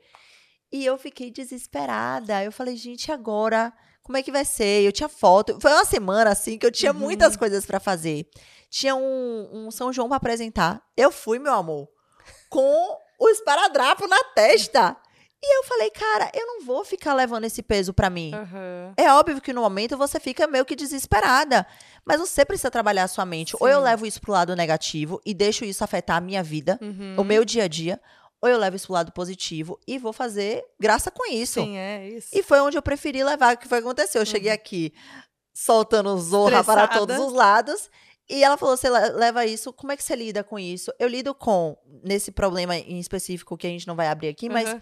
que bom que eu tenho dinheiro para pagar isso. Aham. Que bom que Deus me proporcionou é, é, pagar isso. Queria ter pagado menos porque era o, era o correto? Sim. Sim. Mas não vai, graças a Deus, não vai, não vai me fazer falta. Obrigada, Senhor, gratidão. Uhum. Vamos tentar resolver para tentar receber o que é meu, de fato? Uhum. Vamos. Se não der, bola pra frente. Eu não vou ficar amanhã. Ai, mas é porque, não sei o que. Não sou essa pessoa, Uhum. entendeu? E a mesma coisa foi aqui da testa. Poderia ter prejudicado, poderia ter ficado chateada, poderia ter ficado chorosa, poderia, poderia várias coisas. Mas eu prefiro Sim. ir pro outro lado sempre, entendeu? Boa. E a gente falou do show da Lore. E foi aí que você lançou o teu show e tal, que eu não sou da tua área, assim, da dança e tal, eu não sei, mas é, eu acho que é algo muito único isso de você sair com um show de dança. É uma coisa que a gente vê, a Carla Pérez fez isso, mas assim, não é tão comum a gente ver, é. né? E que incrível você ir e, e ter uma galera lá pra te assistir. Dançando, né? Dançando. É muito louco isso. Então, eu eu criei isso na cabeça junto com os meus fãs, Aham. porque quando eu saí do fit, as pessoas estavam acostumadas a me ver dançar sempre. Uhum. Então eu falava, eu não posso deixar de aparecer dançando. E aí criei o canal no YouTube, comecei a dançar, trouxe eh, dançarinos, etc e tal. Mas aquilo não me gerava grana. E aí eu falava assim, velho, eu preciso fazer alguma coisa pra rodar. E aí os fãs começaram, vem na minha cidade dançar. Vem na minha Hum. cidade, não sei o quê. Aí eu falei, e se eu criar um. Fazer, pegar todas as coreografias do YouTube e transformar num pocket show, Uhum. num show. E aí, antes disso acontecer, começaram a rolar os encontrinhos. Sim. Eram empresas que me contratavam pra inaugurar uma loja. Aí eu chegava na loja, muita gente, aí tinha um palco montado que as pessoas queriam me ver dançar. Aí eu dançava duas, três, quatro músicas. Aí eu comecei a pegar essas ideias. Eu falei, eu já tô fazendo isso no dia a dia, eu vou fazer o meu. Aí foi que a gente criou o show da Lore e comecei a rodar. Foi muito legal. Foi assim, Uhum. foi o que me ajudou a trazer uma, esta- uma, estabili uma é, estabilidade, né? Estabilidade. Financeira. E, e- e foi bem difícil. Dancei em vários palcos furados. Hum. Peguei muito. Ave Maria, já peguei show que não me pagaram. Uhum. É, muitas coisas já aconteceram. Já peguei muita estrada de noite, com van, pifando, quebrando na estrada. É o que eu falo, não foi fácil. Uhum. Foi muito suado. E até hoje é, porque a gente passa por algumas situações tem um também, perrengue, tem um né? perrengue. Mas faz parte da minha história, assim, sabe? Faz parte da minha construção. E foi muito bacana eu ter passado por isso. E quando a gente parou o show da Lore, foi por conta das crianças. Porque iam muitas crianças pro show da Lore. E aí a gente pensou em fazer o projeto infantil, Que aí você lançou. o Fantástico Mundo da Lore. É, que você, eu lembro até que quando a gente gravou faz assim, quatro anos, né? Isso. Isso. E a gente gravou, você estava lançando. Eu tava fazendo o programa do GNT nessa É, época. então. E, e você sempre gostou de trabalhar com crianças, né? Você desde pequena tem toda essa história, né? Sim. Tudo. E agora que você é mãe, né? Acho que até a sua relação com crianças muda, né? Você tem 100%. vontade de voltar a fazer um projeto infantil? Tenho. Tenho vontade. A gente tem mais de 10 músicas lançadas no Spotify. Os clipes são muito bem visualizados no YouTube. Foi um projeto muito legal que a gente fez. Mas o que, é que aconteceu? Sendo muito sincera, eu comecei a ter muita crise de identidade. Hum, Porque eu sou uma mulher que eu gosto de me arrumar. Eu sou uma mulher que eu trabalho com o corpo, querendo ou não. Uhum. Graças a Deus, as pessoas entendem que a minha dança ela não é vulgar. uhum. É, é, eu trabalho com dança, mas não é vulgarizada, né? Mas carnaval, pra mim, é minha paixão. É muito difícil eu tá toda tapada. Então, assim, Uhum. eu tapo por peito, mas a bunda tá na, tá na rua. Eu tapo a bunda, os peitos. Sabe o que eu tô falando? Sim. É do carnaval. É do carnaval. É, Uhum. é assim. Então eu ficava, caramba, como é que eu vou lidar com trabalhar com criança e ser uma mulherona sexy no Sim. carnaval, pá, que. Não, ainda Fica- não achei a fórmula. Parece estar perdida na personagem. Isso. Sabe? Aham. Eu não, ainda não achei Sim. essa fórmula. E pra eu entrar numa situação onde as pessoas vão ficar me julgando por isso, eu Aham. prefiro não fazer. Sim. São paixões, eu gosto de fazer as duas coisas, mas eu amo muito mais o carnaval, no Entendi. sentido de eu amo pro carnaval de Salvador, eu amo pro carnaval do Rio, eu amo me preparar, eu amo me Uhum. maquiar, eu amo estar bem com o corpo, me sentir bem, mostrar a perna, treinar, sabe? Eu gosto disso. Aí vai pra eu, toda tapadinha do outro lado. e- É. Aí as pessoas não falam assim: o que é que tá acontecendo com Lorena? Quem é Lorena? O que é que. Entendeu? Sim, então, entendi. e Quem que sabe que eu acho que foi muito o que frente. aconteceu com a Anitta também, Uhum. né? Que ela, acho que agora deu uma afastada do infantil, porque Sim. mesmo que fosse a Anitinha ali, Uhum. é a Anitta. É. Não tem como você dividir em vários personagens. As pessoas vão buscar quem é a Sim. pessoa de fato, sabe? Entendo. E aí, nessa época que eu trabalhei com infantil, a- a- as pessoas que trabalhavam comigo na época me poldaram muito de muitas Uhum. coisas. De não pode usar short, não pode usar nada decotado, não use boné, não pode Uhum. falar dessa maneira, não pode falar muita gíria, não pode xingar, não pode, não pode, não pode, não pode, não pode, não pode. E eu sou muito autêntica. Uhum. Sim. Então, aí eu chego e pegava os stories, eu não sabia o que eu fazia. Eu fazia assim, ó. Aí eu passei um ano da minha vida sendo um personagem, Uhum. literalmente, e eu não tava feliz. Sim. E Entendi. aí eu falei, não era porque o infantil me trazia infelicidade, mas era porque não era a Lori, de Não era fato. você. Aí eu me afastei. Eu acho que pode ser um projeto que vai acontecer, que venha acontecer. Tenho muita vontade, principalmente depois que Liz nasceu. Mas eu preciso me encontrar Claro. pra fazer as coisas acontecerem de uma forma que seja boa pra mim também, sabe? E a Liz não dá pra negar que é filha de vocês dois, né? Gente, que carisma! Eu Ela passo mal. Ela, pra mim, meu- meus momentos preferidos dela, que eu tenho, as vezes que eu sou fã, é ela falando com a Alexa. Nossa, você Meu viu? Deus do céu. Poxa, Lesca. É. Por favor, Lecha. Aí Lecha. Me mandou mensagem. Eu estou vendo meu nome ser chamado aí. Eu falei muitas vezes, querida. Você é a pessoa que é Muito mais citada dentro dessa casa. Gente, ela é muito carisma, ela é, É. muito extrovertida. Ela é, Liz E- é bênção. E você já, já consegue ver ela querendo ser artista? Sim, Né? sim, muito. E as pessoas falam, Laura Elisa, sei o quê? Atriz, cantora, dançarina. É aquilo, é o que a gente vê de exemplo em casa. Eu sou mãe de primeira viagem, mas eu não posso negar que cada vez que passa o tempo eu percebo que nós somos exemplos mesmo. Uhum. Assim, o que a gente faz dentro de casa é o que reverbera. Inclusive, eu tava ontem voltando da praia com ela, e aí começou a tocar na rádio Cássia Eller. Uhum. E depois tocou Rita Lee. Aí eu falei, aí eu fui diretamente pra minha infância, porque minha mãe, ela amava, Uhum. ela escutava muito. Eu fiz uma breve associação com a minha maternidade. Eu falei, coitada de minha filha, né? Só vai ouvir pagode, caraca, vai caraca, vai caraca. Porque lá em casa é o dia todo samba, pagode, não sei o que, o pai. O pai. Coitada assim, no no- na situação de. Velho, é outra cultura Liz é posturada e calma? posturada e calma. E não, e as pessoas falam, como é que a criança tá ouvindo? Porque a gente É escuta claro. isso, é o pai dela, trabalha É. com isso, enfim. E ela não tá vendo maldade na letra, né? Sim. É criança. Mas o que eu quis fazer a associação é, eu ouvia isso quando criança. Eu sei Uhum. todas as músicas. Porque minha mãe escutava isso no carro, sempre. Uhum. Meu pai escutava forró, então eu sou apaixonada por forró. Minha filha, ela vai ter como exemplo a gente dentro de casa. E é o Sim. que acontece.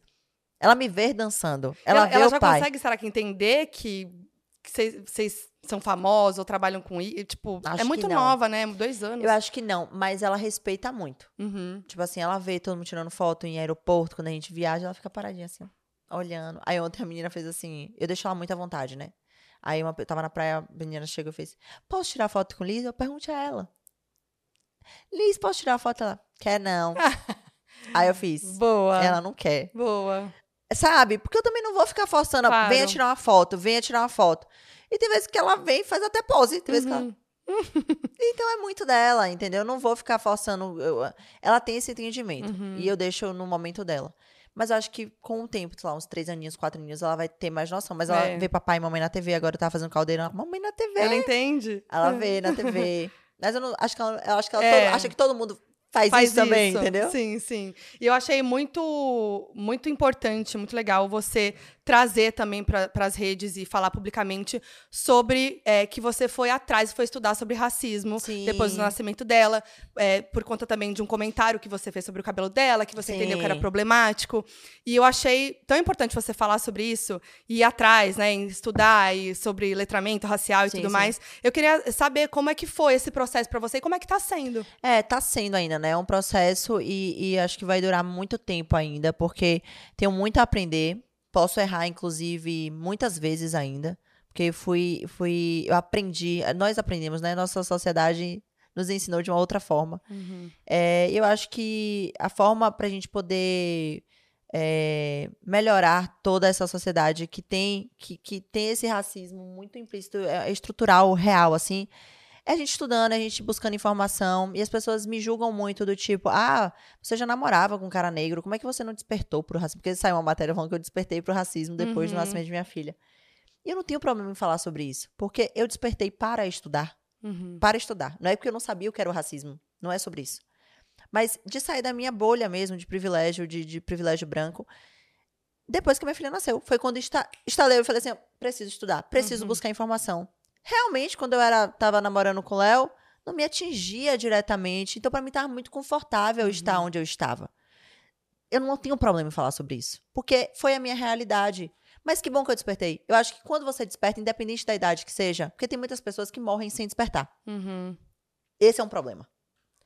Você despertar é ótimo. Você buscar informação e você passar isso adiante, que é o que eu tô tentando fazer. Eu, eu comecei as minhas aulas de letramento racial, vai fazer dois anos, vão fazer dois anos. E a gente tá, tem feito lives. Eu tenho convidado mulheres para poder falar um pouco sobre. E uma das lives mais legais que a gente fez foi sobre algumas, algumas palavras que a gente fala no nosso dia a dia Uhum. e que a gente não se toca, Sim. sabe? Tipo assim, Sim. lista negra, Uhum. é, criado mudo, e- e milhares de outras que às vezes você solta. Eu às vezes solto Uhum. é, calcinha cor de pele, cor da pele, Uhum. Sim. direto. Aí eu fico me corrigindo Uhum. daquilo, entendeu? Porque você não aprendeu. Eu não Uhum. aprendi e eu preciso trazer. Então, às vezes eu peço, gente, errei, desculpa. Não era isso que eu queria falar e corrijo. Então, por quê? Porque hoje eu tenho informação, porque hoje eu busquei é, ir atrás do conhecimento e, e da, da, da informação mesmo. Então, eu tô nesse processo. A gente ainda vai fazer mais duas lives. Uhum. É, a gente tá tentando ajeitar só a agenda de outubro, mas se não acontecer agora em outubro, vai acontecer em novembro, porque eu preciso da minha professora para poder a gente dis- discutir e Uhum. tudo mais, para não levar informação errada, pra, porque eu faço essa live sozinha, né, com a convidada. Então, Uhum. eu gosto de estar bem preparada, de estudar para poder fazer. É, E é muito legal a troca, porque eu tenho, eu tenho encontrado com mulheres que têm entendido também o que eu quero, o que- eu quero gerar com isso Uhum. que é realmente é, conhecimento, informação para as pessoas que estavam perdidas iguais a mim, igual a mim, tipo assim, Uhum. né, né, nesse nessa situação toda. E eu precisei do nascimento da minha filha mesmo, para eu Uhum. poder falar, eu preciso saber como é que eu vou lidar com isso, porque eu sou branca, eu não passo por isso é, na pele, assim, não, não é algo que me atinge diretamente, mas vai atingir ela. Uhum. E eu vou precisar saber amenizar, vamos dizer, se pode ser assim a Uhum. palavra, mas fazer com que ela não sofra tanto, sabe? Então, tentar empoderar ela o máximo que eu puder, falar o quanto Uhum. ela é linda, o quanto ela é potente, o quanto ela é maravilhosa, é, dela se reconhecer, de trazer pra casa é, identificação pra ela, sabe? Uhum. Então a gente busca filmes que ela consiga se enxergar ali, é, livros que tenham personagens negros e de- dentre outras coisas que eu vim aprendendo no meu Uhum. estudo, que eu Uhum. sozinha talvez eu não iria aprender, sabe? E é isso, eu acho que tá sendo bem, bem importante pra mim passar por isso e me gerando maturidade, me gerando confiança pra eu poder falar Uhum. sobre o assunto, porque era um assunto que se você me perguntasse, eu ia ficar aqui, Vamos Uhum. falar de outra coisa, gente, porque eu tinha Uhum. medo de falar sobre, Sim. de errar e de ser julgada. Hoje eu não tenho mais esse medo. Podem me Sim. julgar, eu tô no meu processo de aprendizado e acabou. E eu vou chegar Uhum. onde eu quero, sabe? E hoje você e Léo trocam sobre isso também? Trocamos, trocamos sobre isso. Léo é uma pessoa que ele. Quando eu faço as aulas, às vezes ele senta do meu lado pra poder ouvir também. Porque tem muitas pessoas negras, inclusive, que não. Não entendem também, sabe? Uhum. Que precisam de informação, de, e às vezes passam por situações que não entendem que foi Uhum. racismo ou não querem enxergar porque, porque dói muito, querem passar por cima daquilo ali pra não passar Uhum. por essa dor, entendeu? Acho que tem várias, várias pessoas, é, vários, várias vivências, Uhum. né? Não é porque você viveu numa comunidade que você sentiu o mesmo, o mesmo processo que o outro, outra Uhum. pessoa negra sentiu e tudo mais. Então, depois que eu comecei a ter, ter aulas, a gente começou a conversar mais sobre isso. Uhum. É, sobre a infância dele, sobre como é que foi. Dele e da família. A gente Uhum. senta, eu sento com a mãe dele, com as irmãs também, a gente pergunta e tudo mais.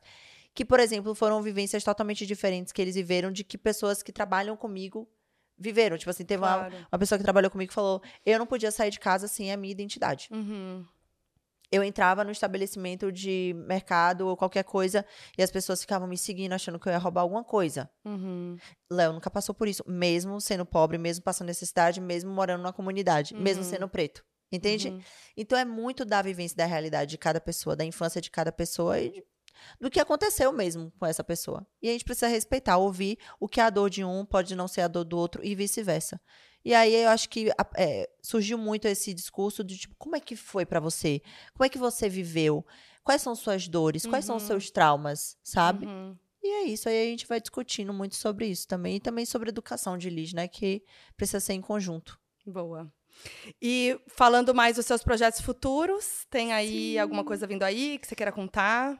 Então, a gente agora foca muito no carnaval. Uhum, verdade. Carnaval já começou pra mim, né? Agora é novembro, dezembro, janeiro, fevereiro. Eu já, eu já fui pra ensaio agora em setembro, agora outubro já tem outro também. Então, eu foco muito no carnaval. Foco como, Lori? Foco nas minhas aulas de samba, que eu acho que são super importantes.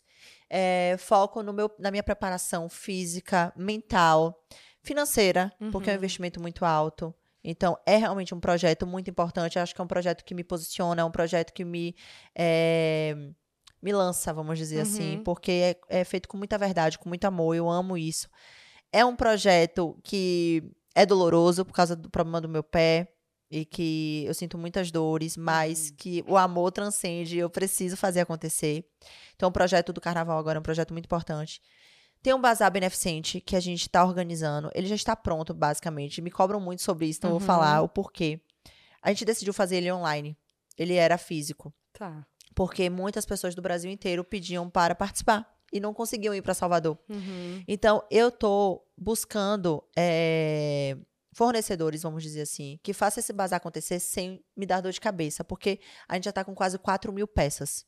Então, eu colocar isso online, derrubar um site, vai ser uma dor de cabeça. Uhum, sim. entende? Então, eu quero fazer certo, independente do tempo que isso leve. Então, era um bazar para acontecer esse ano, foi divulgado para acontecer esse ano, mas eu ainda não encontrei essa empresa que me desse essa segurança. Então, eu tô Boa. segurando para poder fazer acontecer de uma maneira que seja confortável para as pessoas Uhum. que vão entrar, que vão participar, que cheguem na casa das pessoas com qualidade, numa caixinha legal e tudo mais. Então, é muito por uma questão de falta de fornecedor que ele não está acontecendo, porque eu não quero transformar ele, depois de ter tirado foto de 4 mil peças, Sim. catalogado tudo, Aham. botar ele para ficar físico, entendeu? Sim. Porque eu vou perder esse trabalho todo. É um investimento de grana meu, Claro. porque eu pago fotógrafo, estúdio, ar-condicionado, alimentação. São pe- várias pessoas trabalhando, que inclusive eu queria mandar um beijo, são minhas fãs que estão fazendo esse bazar acontecer. Porque elas estão trabalhando, é, eu pago a alimentação e transporte, obviamente, mas assim, sem cobrar o valor delas, por Uhum. ser algo beneficente, por Uhum. entender que se eu gasto esse dinheiro pagando um salário, por Uhum. exemplo, é menos um dinheiro que vai para doação, Uhum. né? Então, eu queria muito agradecer vocês, mandar um super beijo, que elas falam, Lore, a gente quer ajudar no bazar, tem como a gente Uhum. ajudar, e eu precisava de pessoas para poder fazer esse trabalho. Então, é um bazar que eu tenho um orgulho muito grande, a gente reformou a creche é, da última vez que a gente fez, é, fizemos doa- doação também para ONG de animais, que estavam Uhum. precisando, animais abandonados. Então, ele vai acontecer, então se acalmem, vai acontecer, gente, é só essa questão de fazer acontecer direitinho. Vou reformar agora o meu estúdio de dança, que eles também estavam. Quando é que vai Boa. acontecer essa reforma? Vou reformar Aham. ele todo, deixar assim bonito, igual o da Foquinha, gente. Ah, Olha isso, não coisa tá linda. É, e assim, a gente. Eu, eu, eu tô com essas lives também, né? Falando sobre letramento racial, Uhum. que eu acho que agrega e soma muito também para as pessoas que me acompanham. Uhum. E eu acho que de projeto que eu posso falar são esses. Tem mais três coisinhas chegando, mas é como eu, tem marcas envolvidas, eu não posso soltar. Tá. Mas aguardem, vai Boa. acontecer e vai ser bem legal. Boa, legal. E quando a gente gravou em 2019, a gente fez o Resta 1. Só que, que é meu quadro Sim, aqui. sim, sim. Só que ele está repaginado. Ai, então eu quero fazer o gente. comeback dele com você. Vamos. Bora? Ai, vamos. Gente, eu lembro dessa gravação com você. Foi um sonho, sabia, pra mim? Ah, para. Sério, eu juro. Acho que eu nunca tive a oportunidade de falar isso. Eu tava gravando no GNT, meu programa. E aí surgiu essa oportunidade de gravar com a Foquinha. E eu sempre te assistia, sempre acompanhava. Achava muito massa. Falava, gente, que dia que ela vai gravar? Será que um dia ela vai me notar? e ela vai gravar comigo? Juro. Foi muito Que especial pra mim. Queria te agradecer por isso. Ah, porque foi muito, obrigada. muito importante. Eu fiquei muito feliz. Muito feliz mesmo. E tá voltando aqui hoje ser convidada novamente. A gente sempre se Sim. encontra nas festas, Sempre, bastidores, gente. eventos. E assim, essa mulher maravilhosa, super alta astral e, e assim, welcome e energia boa. Hum, e você também, né? Eu também sempre amo te encontrar. Muito feliz de estar gravando. Depois de, assim, é muito legal passar pela sua história, ver tudo que você Sim. viveu. E, enfim, a gente falar disso, porque daquela vez foi tão rapidinho, Foi. né? E passar por tudo isso é muito É. legal. E fazer o nosso Resta Um agora Vamos. repaginado, num novo Vamos. momento. Vai. Bora. Vamos lá. Vamos! Agora ele parece um jogo da discórdia, mas não é pra ficar Ah, é? não, que é a mesma coisa. Sempre quis participar. 10 nomes, 10 situações. Quer falar os nomes? Vamos. Ah, tá tudo ótimo, gente. Ela- ela tava Preta. nervosa. Eu já tava tensa aqui. Falei, "Ai, é hoje que eu abro o babado pra todo o Brasil. Mas você, você não tem muita coisa de polêmica assim com outros nomes. É, não, eu nunca não me lembro. não falo, né? Eu simplesmente eu me afasto, mas tem. Hum, tá. Mas não é polêmica, é tipo problemas que eu me afasto e não, eu não levo isso pra internet, entendeu? Ó, microfone. Ô, tudo Eita. bom, galera? Eita, foi mal, gente. Preta Gil, João Gomes, Vivian Amorim, Tainá Rosé, Fausto Silva, LS, faz o L. Regina Casé, Carla Pérez, Veveta e Sandy de Pilares. Eu amo que em 2019, quando a gente fez, você, foi um dos períodos que você tava separada do Léo. Foi, foi mesmo. E eu botei ele. Verdade, eu lembro, você Foi. foi má. Não, mas foi de boa. Foi de boa. Ah, já foi de devia estar assim pra voltar, já, Já devia, era, demorava pouco tempo, meu amor. O negócio era rápido, terminava, voltava. Vamos lá, hein? Vamos. Situation. Ai, vamos lá. Aí eu colo aqui e mostro pra Lia. Isso, aí você escolhe uma carinha. Seria minha dupla em um reality. Pensa Ah, bem, não vai poder escolher de novo. Depois, né? Ah, eu acho que é... Vivian. Ajuda? Vivian Amorim. Peraí que... é- Eita porra. Foi mal, galera. Destruindo o cenário. Sorry. Vivian Amorim. Vivian Amorim, por que seria minha dupla em um reality? Porque ela fez parte de um reality. Eu descobri que ela era uma admiradora minha dentro desse reality. Sim. Ela falava muito de mim lá. Muito. E ela falava o quanto ela, ela era minha fã, quanto ela dançava comigo. E foi a partir daí, quando ela saiu, que a gente se conheceu. E Vivian é uma pessoa que eu conheci através desse reality. Então, eu vi como ela, como ela é, de fato, assim. Aham. Como ela é tranquila de viver. A gente tem uma amizade hoje. É uma pessoa que eu admiro demais, uma mãezona. E eu fui convidada pra fazer esse reality, inclusive. E eu acho que a gente se daria muito bem. É, BBB, né? Não tá, tá BBB, evitando é, falar por pode quê? falar, né? Vai É pra fazenda? Ah, vou, Deus me livre. É. É, mas você foi chamada? Fui. E não foi, Não. né? Como a gente sabe, você não 2020 foi. quando eles iam lançar o Camarote. E aí você não quis Eu não quis, ia ser incrível. Eu, Rafa Kalimann, Ma- Manu. Manu, a Bi- Bia, Bianca. Teve uma galera. Imagina. Você se arrependeu? Não, Não? não. Porque assim, é, como eu falei, eu, eu- a gente começou a falar sobre isso, né, no início. Eu sou uma pessoa muito impulsiva e muito reativa. Aham. Hoje eu sou mais madura em relação a isso, sei administrar melhor. Mas no início eu sou uma pessoa que, tipo assim, se eu vejo que tá sendo falsa, que tá mentindo, ou meu amor, eu paro na frente e falo. E é uma realidade que a gente não mostra na internet. Porque Uhum. ninguém tá discutindo comigo na Sim. internet. Eu não tô mostrando uma, rea- uma realidade aqui de discussão com você, ou com, Aham. enfim. Mas eu sou muito assim, do certo pelo certo. Então, e eu acho que as pessoas iriam conhecer esse outro lado meu, que não é um problema de ser conhecido, mas que talvez pud- pudesse assustar um pouco. Sim. Sabe? Você iria hoje? Sim. Não, iria no sentido de personalidade, de maturidade, de, de estar mais centrada, de equilíbrio. Não pela minha realidade de vida. Não Sim. por Liz, por Léo. Eu acho que eu não arriscaria passar tanto tempo longe deles. Eu acho que eu Uhum. não conseguiria. E eu acho também que eu já conquistei muitas coisas. Eu acho que eu tenho muitas pessoas me acompanhando. Não é por Uhum. números. Eu tenho muitas marcas comigo também. Como a gente estava falando aqui, eu não tenho muitas polêmicas, não tenho cancelamento. Eu acho que eu não arriscaria toda essa situação. Porque não é sobre você estar num reality, você é, fazer uma coisa errada. Talvez se você fale uma palavra fora do contexto, Uhum. se cortarem aquilo ali e Uhum. botarem na internet, você vai ser cancelada por nada às vezes. Sim. E eu acho que é você arriscar muito. Você tem muito mais a perder, né? Do que. É, eu acho hoje, que né? hoje sim. Seria uma dupla com Vivian, arrasou. Vivian. Que Vivian foi, arrasou no, no Isso. reality. Ia É. ser bom. Aí eu Pode deixo tirar- aqui, eu tiro. Pode jogar pro lado onde você quiser. Vai, Vivian! Vamos deixar aqui. Conversa de, a- do WhatsApp que não pode vazar. Ou DM também na, no Instagram. Ou DM. também. Oh, com certeza com meu marido, É, né? né? galera? Imagino, né? Tem, tem nudes. Rapaz, a gente não gosta não, sabia? De mandar nudes, que a gente tem medo. É, né? É. Mas tem umas fotos mais calientes, mas aí eu apago. É aquele- agora dá pra mandar aquele que. Vai rápido e, e só se ele printar, descarado. Aí se printar e deixar salvo no celular e lascou.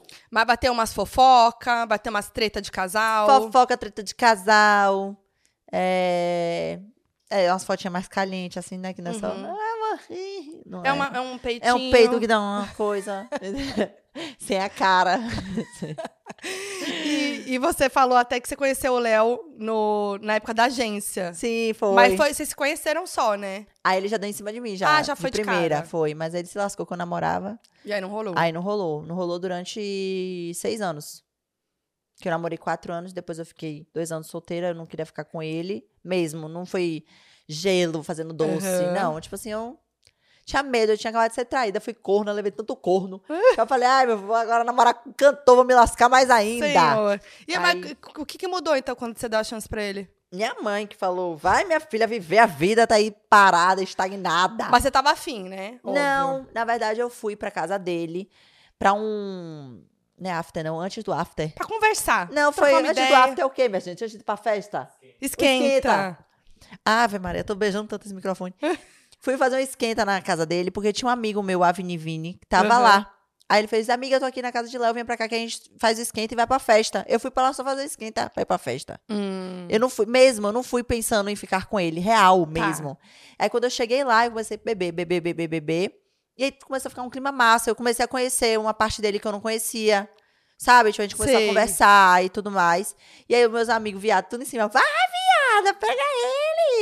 Ixi, dá um beijinho. E minha mãe enchendo o saco. Vai pra casa do cara, não vai acontecer nada, não vai te pegar força, não. Amo que sua mãe Vai sempre viver. incentivando. Seja É, no minha mãe, Faustão, é, é. pra pegar o Léo. Vai, minha filha, pelo amor de Deus, fazer aranha nessa boca aí, teia de aranha. Vai, viver, ser feliz. E aí eu comecei a meio que, tipo assim, abaixar a guarda. Aí nesse dia eu fui ficar com ele, era quase seis horas da manhã, porque eu cheguei, sei lá, oito da noite, aí a gente foi realmente se conhecendo. Ele foi me conquistando mesmo, assim, na Uhum. conversa, no papo. E a gente ficou. Mas não foi, tipo, tô indo pra casa dele pra ficar com Uhum. ele. Não foi nesse, nesse sentido real, assim. Sim. E aí é um relacionamento, idas e vindas e tarará, e Foi, minha tarará. filha. Daqui a pouco voltou, casou, Graças a. Jesus Cristo. Milagre de Deus. Mentira, muita conversa, amor. Terapia. É, Rolou uma terapia de precisou. casal? Rolou terapia de casal. Rolou terapia só ele. Uhum. Que ele tinha um... Ele não queria fazer e tudo mais. E eu acho que ele precisou passar por essa dor mesmo, assim. Homem, É. hétero, É. geralmente tem um, preconceito tem com um isso. receio com terapia. Muito. E aí ele precisou passar por essa dor, porque eu eu sempre joguei muito limpo com ele assim, sabe? Do que eu de como eu sou, da minha independência, que eu vou ter meu relacionamento, mas eu também vou sair pra trabalhar, que eu também vou fazer isso, que eu também vou fazer aquilo. E foi o primeiro relacionamento dele, Uhum. de fato assim, que ele tava gostando de alguém. Eu acho que ele não queria falar que estava gostando de alguém, ele não queria assim, Uhum. demonstrar que estava amando de fato. Então ele, ai, vou terminar pra ver como é que vai Sim. ser. E aí senti- se sentia mal, voltava. Por isso que a gente sempre voltava, porque não era tipo traição. Ou, ou gritou comigo, ou me bateu. Não Uhum. teve nada assim pra não dar certo. Era muita imaturidade. Sim. Era falta de diálogo, era não expressar seus sentimentos com clareza. Então ele, em vez dele chegar e falar assim, eu tô gostando de você, não tô sabendo administrar isso. Ele fazia, não quero mais. Ah, entendi. Era tipo isso, sabe? Uhum. E hoje ele fala muito abertamente sobre isso.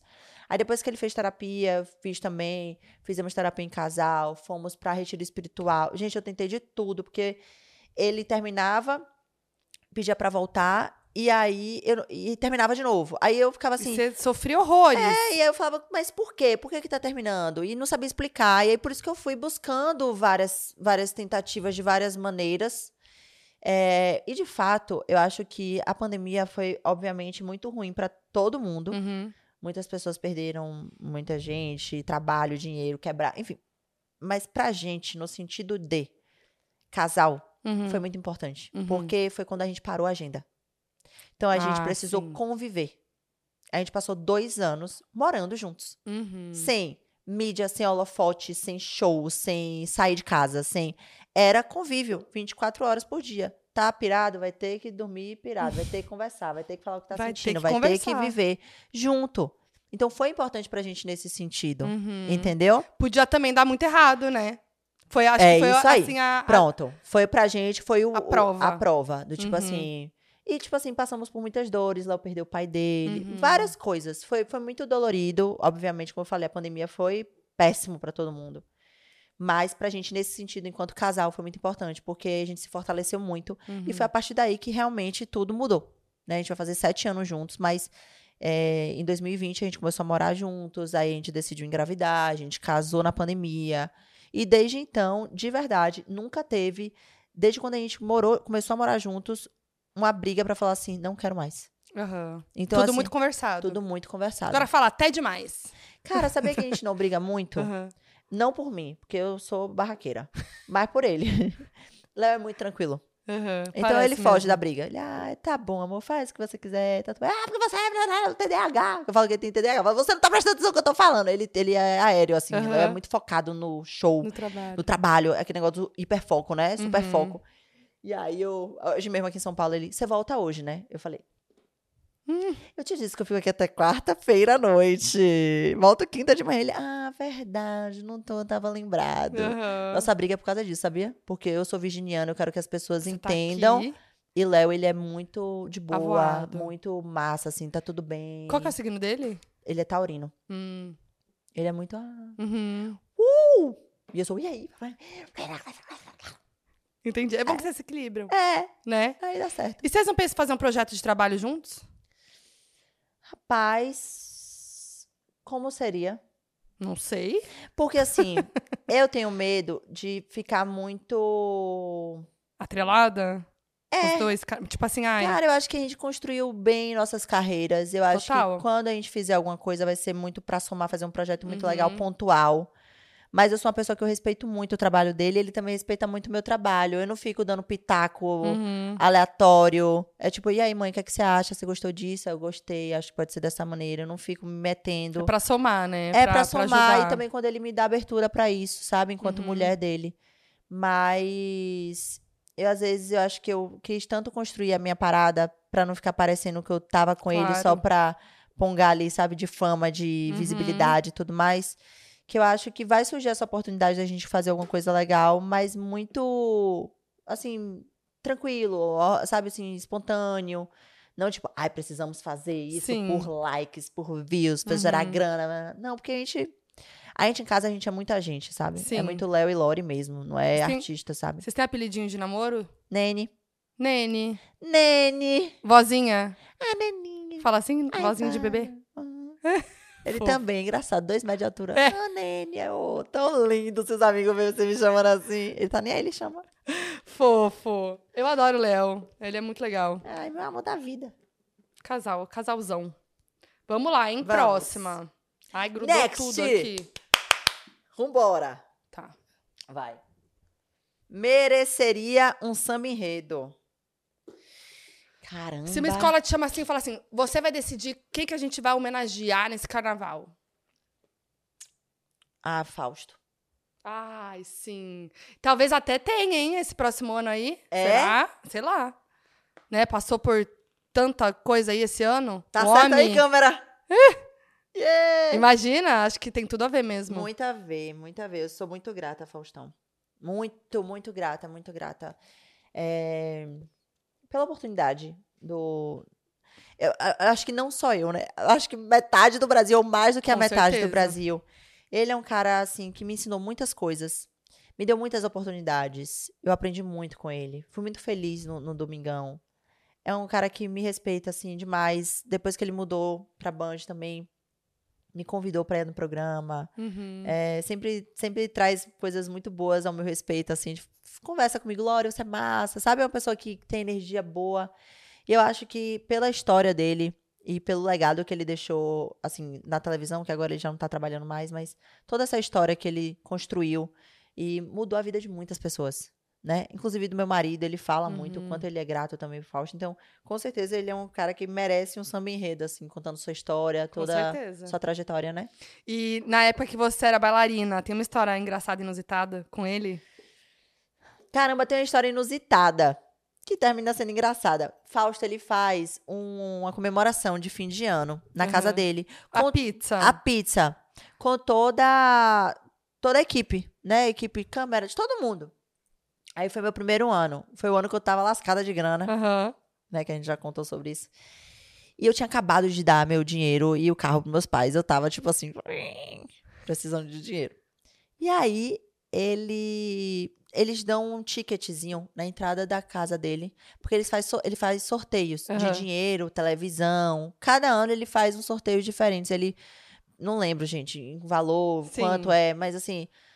Separa algumas quantias de dinheiro, separa alguns prêmios. E aí ele Uhum. presenteia a equipe do Domingão. Uhum.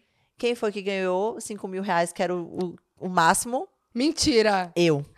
Você acredita? 5 mil? 5 mil. Pra mim, meu amor, perfeito. Aí, Choque. choque. Aí passou. Ano, ano, outro ano, fui eu de novo, peguei o, o negocinho lá, Papelzinho, bonitinha. Quem o foi bingo. que ganhou Ah, não. o prêmio máximo? Eu de O novo. que que era? Mais 5 mil. Ganhei o dinheiro de novo. E aí todo mundo ficou achando que tinha alguma falcatrua. Até eu fiquei achando, falei, vem cá. Meu que botaram aí? Deus! Foi. E aí foi muito engraçado, porque quando eu ganhei o segundo ano, ele de novo, ele fez assim, nem ele, Não, não, não. ele de novo você ganhou? Como assim? Até ele. E aí foi aí que ele começou a me conhecer mais, foi aí que chamou a atenção. E Ah. aí, depois disso, eu comecei a ir mais um pouco pra frente. Ele começou a fazer alguns quadros comigo na, na, na TV, que ele meio que me identificou. Tipo, de novo a menina que ganhou 5 mil reais, A ó. sortuda. A sortuda. Foi. E aí foi aí que deu uma... Falou, essa sortuda aí... Foi, aí ele começou a, a, a me identificar mais. Inclusive, Uhum. quando eu decidi sair, foi muito difícil pra mim. Minha mãe tava doente, ela tava com pedras nos rins, tava muito mal, já tinha passado por algumas cirurgias, passou por uma cirurgia na mão. Enfim, ela tava muito debilitada. E eu, como filha única, sou muito apegada aos meus pais. Falei, vou voltar. E tinha aquele negócio, né? Não pode encostar nele, não pode chegar perto. Não por ele, é pelo que tem nos bastidores, né? Tipo assim, o disse-me Sim, disse, que você não sabe se é coisa. verdade, se é mentira, É. e você respeita. Você fica tipo assim, ai, não vou nunca tocar nesse Aham. cara, vai que, né? Eu sou demitida no outro dia. Ah, nunca na minha vida. E aí, nesse dia que eu decidi sair, eu falei, eu vou lá no camarim dele. E aí eu tinha uns, uns amigos, né? Eu tinha uns amigos lá dentro, assim, a Aham. faxineira. O pessoal que, que é próximo dele Sim.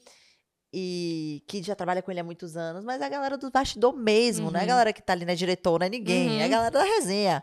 Aí eu falei pra ele, eu fiz assim, poxa, pro menino que trabalhava com ele, né, que era muito próximo, eu falei, eu queria tanto ir lá no, no camarim dele pra me despedir, pra falar o porquê que eu tô saindo, porque eu não sabia como isso tinha sido passado. Não sabia se eu tinha me colocado com uma escrota que tá abandonando o programa. Uhum. Ele, eu te levo lá.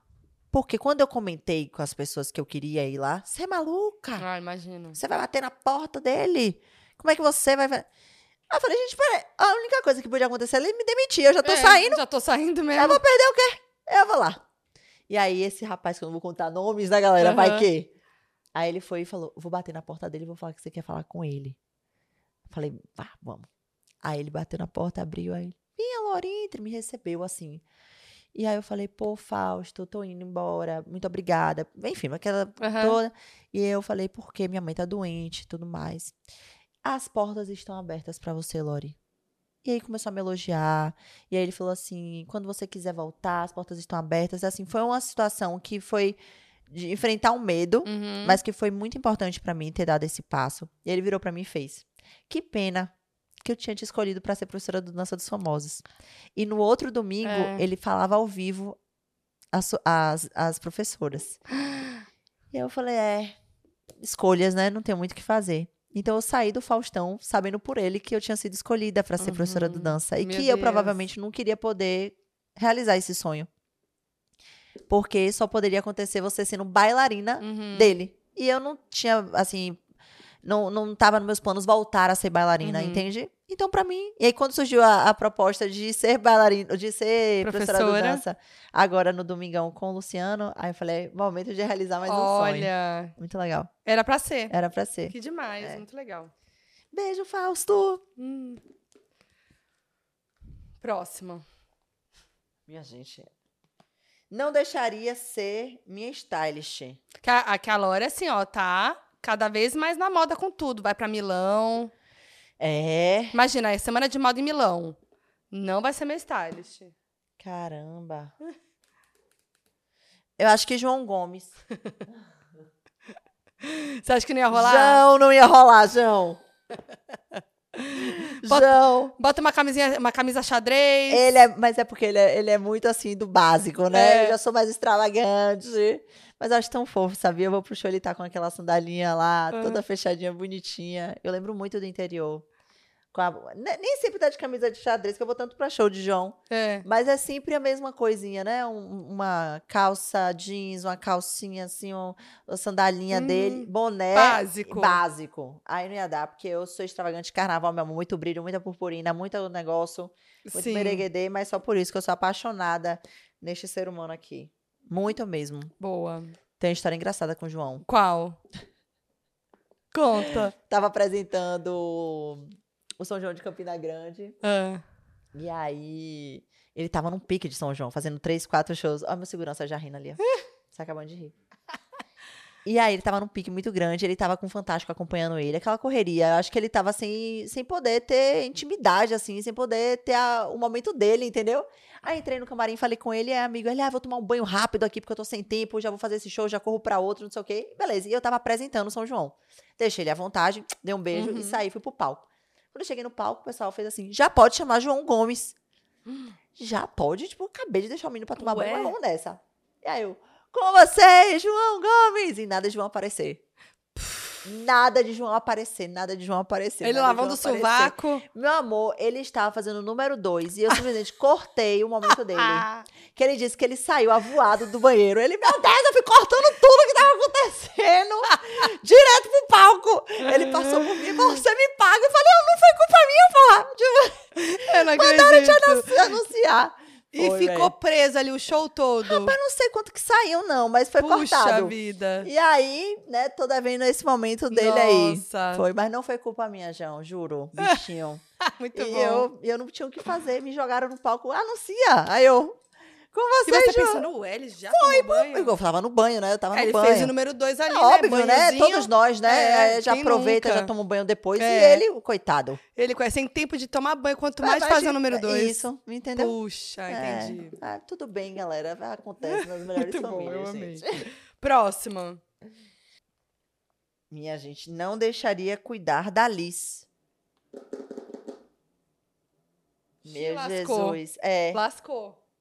Rapaz, tô tentando pensar aqui num porquê não deixar Uhum. cuidar, entendeu? Sim. Meu Deus. E agora? O que, é que eu faço É. da minha vida? Eu sabia que ia me lascar. É, essa, essa- brincadeira é isso. Chega a hora que Ai. começa a se lascar. Rapaz, mas é porque eu nunca vi. Eu vou botar Thay.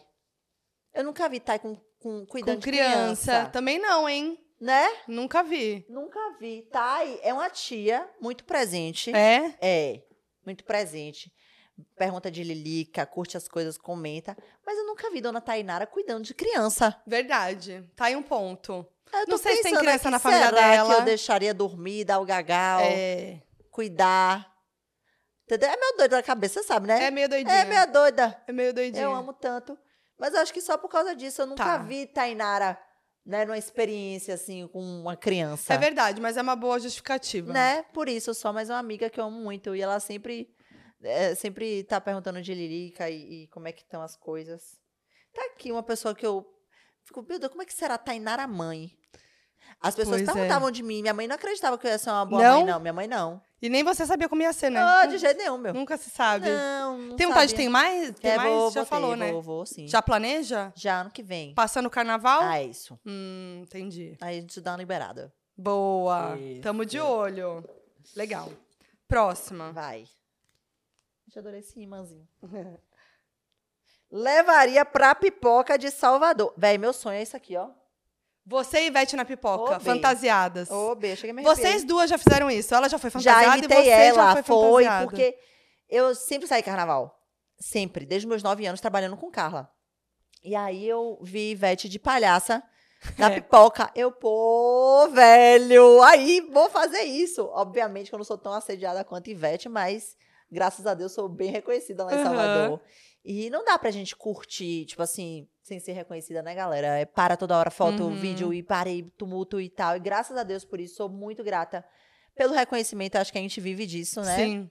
É, de ser amado, de das pessoas gostarem da gente, não é reclamando, mas Mas dá uma saudade. dá uma saudade, jogar porque eu povo. sempre curti carnaval. Eu Uhum. sempre saí na, na, na, na pipoca, saía em bloco, saía em camarote, sempre curti o carnaval no geral. Uhum. E depois que eu fiquei conhecida, eu não tive mais essa liberdade, vamos dizer Uhum. assim, né? E, e aí depois que eu vi Veveta de palhaça, Aí você foi. eu fui. E por mais que as pessoas saibam que eu me fantasio, eu vou num- numa penca de gente. Eu boto umas 20 cabeças comigo. Então, Uhum. pra você saber quem sou eu no meio, Difícil. aí demora mais um pouco. Mas você reconhece. E aí sabia? deu pra curtir. Ah! Minha foi filha. que foi. Inclusive, esse carnaval que eu fui agora, fantasiada, tem uma história muito engraçada. É. Porque eu saí é, com 20 amigos, fantasiada.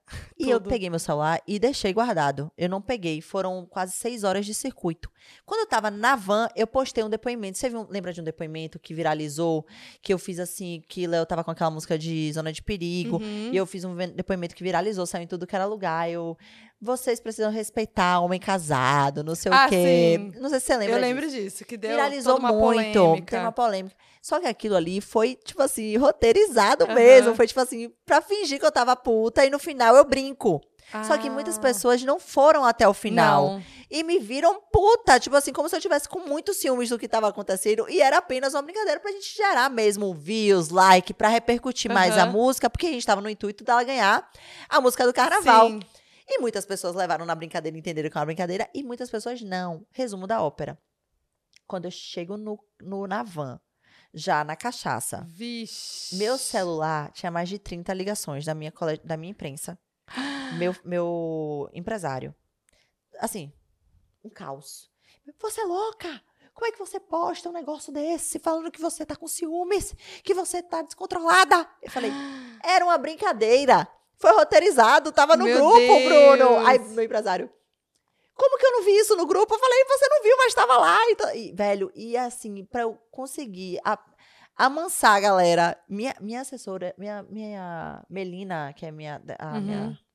Como é que fala? Assessoria Assessoria de, de imprensa. imprensa. Ela tava desesperada. Ela me liga, Lore, você não pode fazer isso sem comunicar a gente. Como é que você solta um vídeo desse? E eu falei, era brincadeira, brincadeira. gente. Foi. E aí as pessoas passaram seis horas tendo infartos. As pessoas que trabalham comigo, que não Imagine você na pipoca. e eu, meu amor, feliz da vida, tipo assim, curtindo.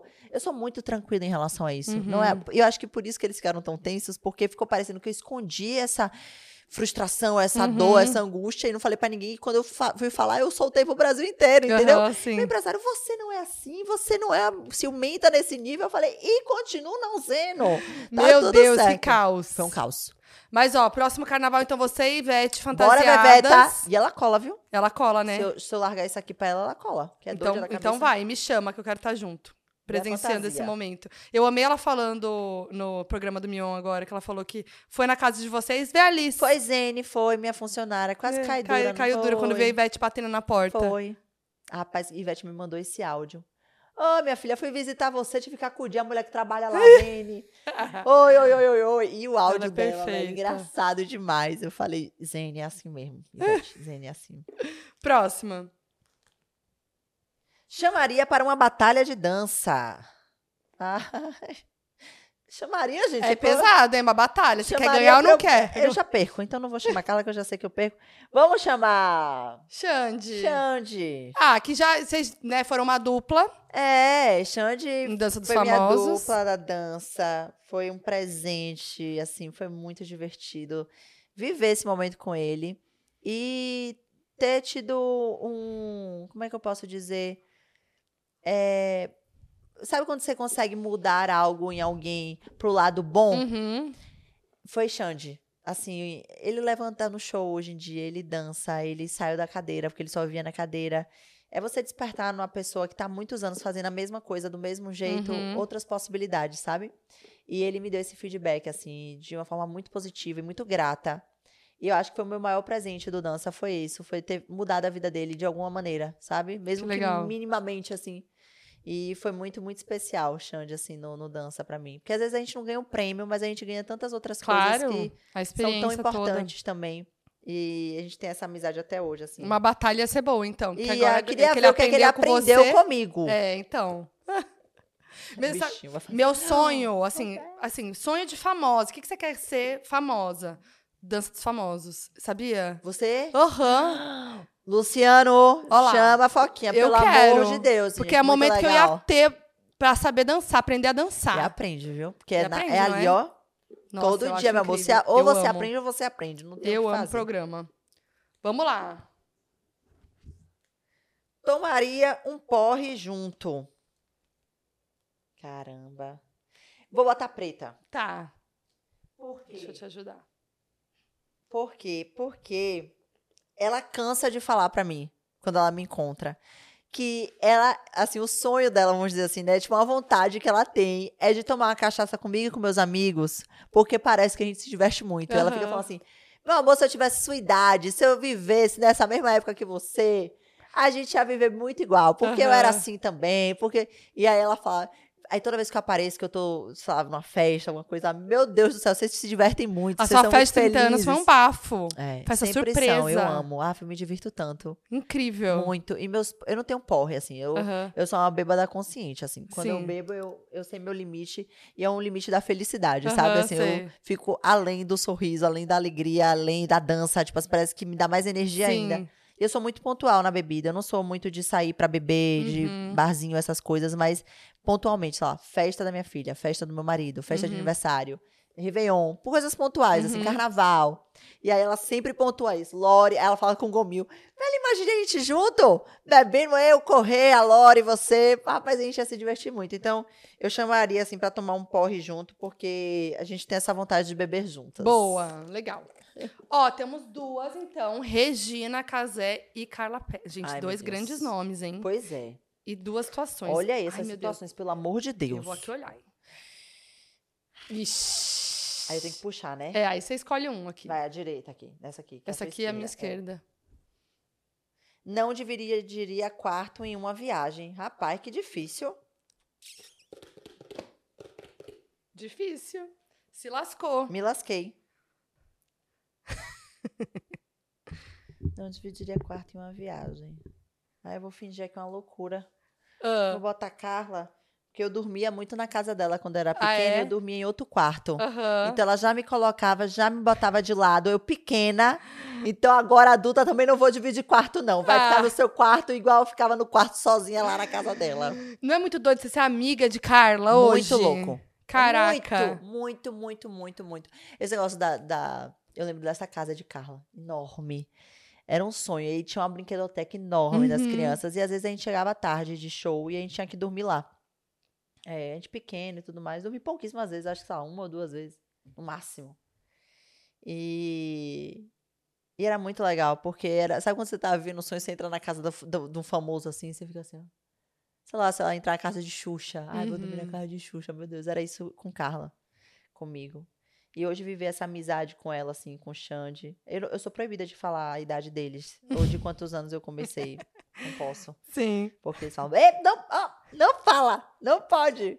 Mas é muito louco, né? Porque eu comecei muito criança. É. E hoje a gente ter, é, compartilhar, assim, de ir lá pra casa, tomar um Uhum. vinho, beber com a gente, curtir, fazer um jantar, sair pra jantar. Uhum. É muito surreal, nunca imaginei que isso fosse acontecer.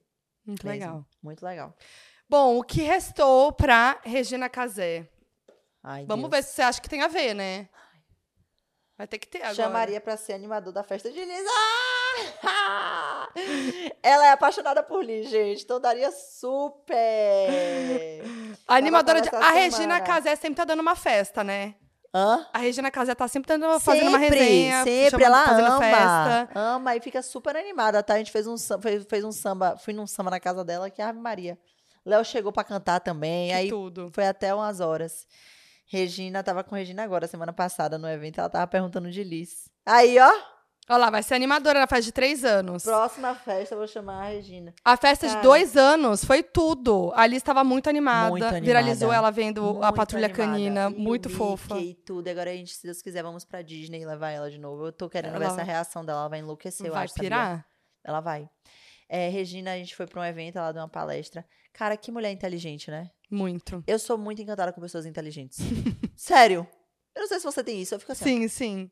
Ela e ela, né? Ai, gente, quando é que eu vou ser inteligente desse tanto? Ah, vai. Sabe? É, sei lá, admiro muito pessoas que estudam, que conseguem somar e trazer algo diferente, assim, pra somar na nossa vida. É muito Uhum. especial isso. E ela fez uma palestra sobre diversidade, assim. Foi Uhum. muito importante, muito impactante pra mim, com o aprendizado.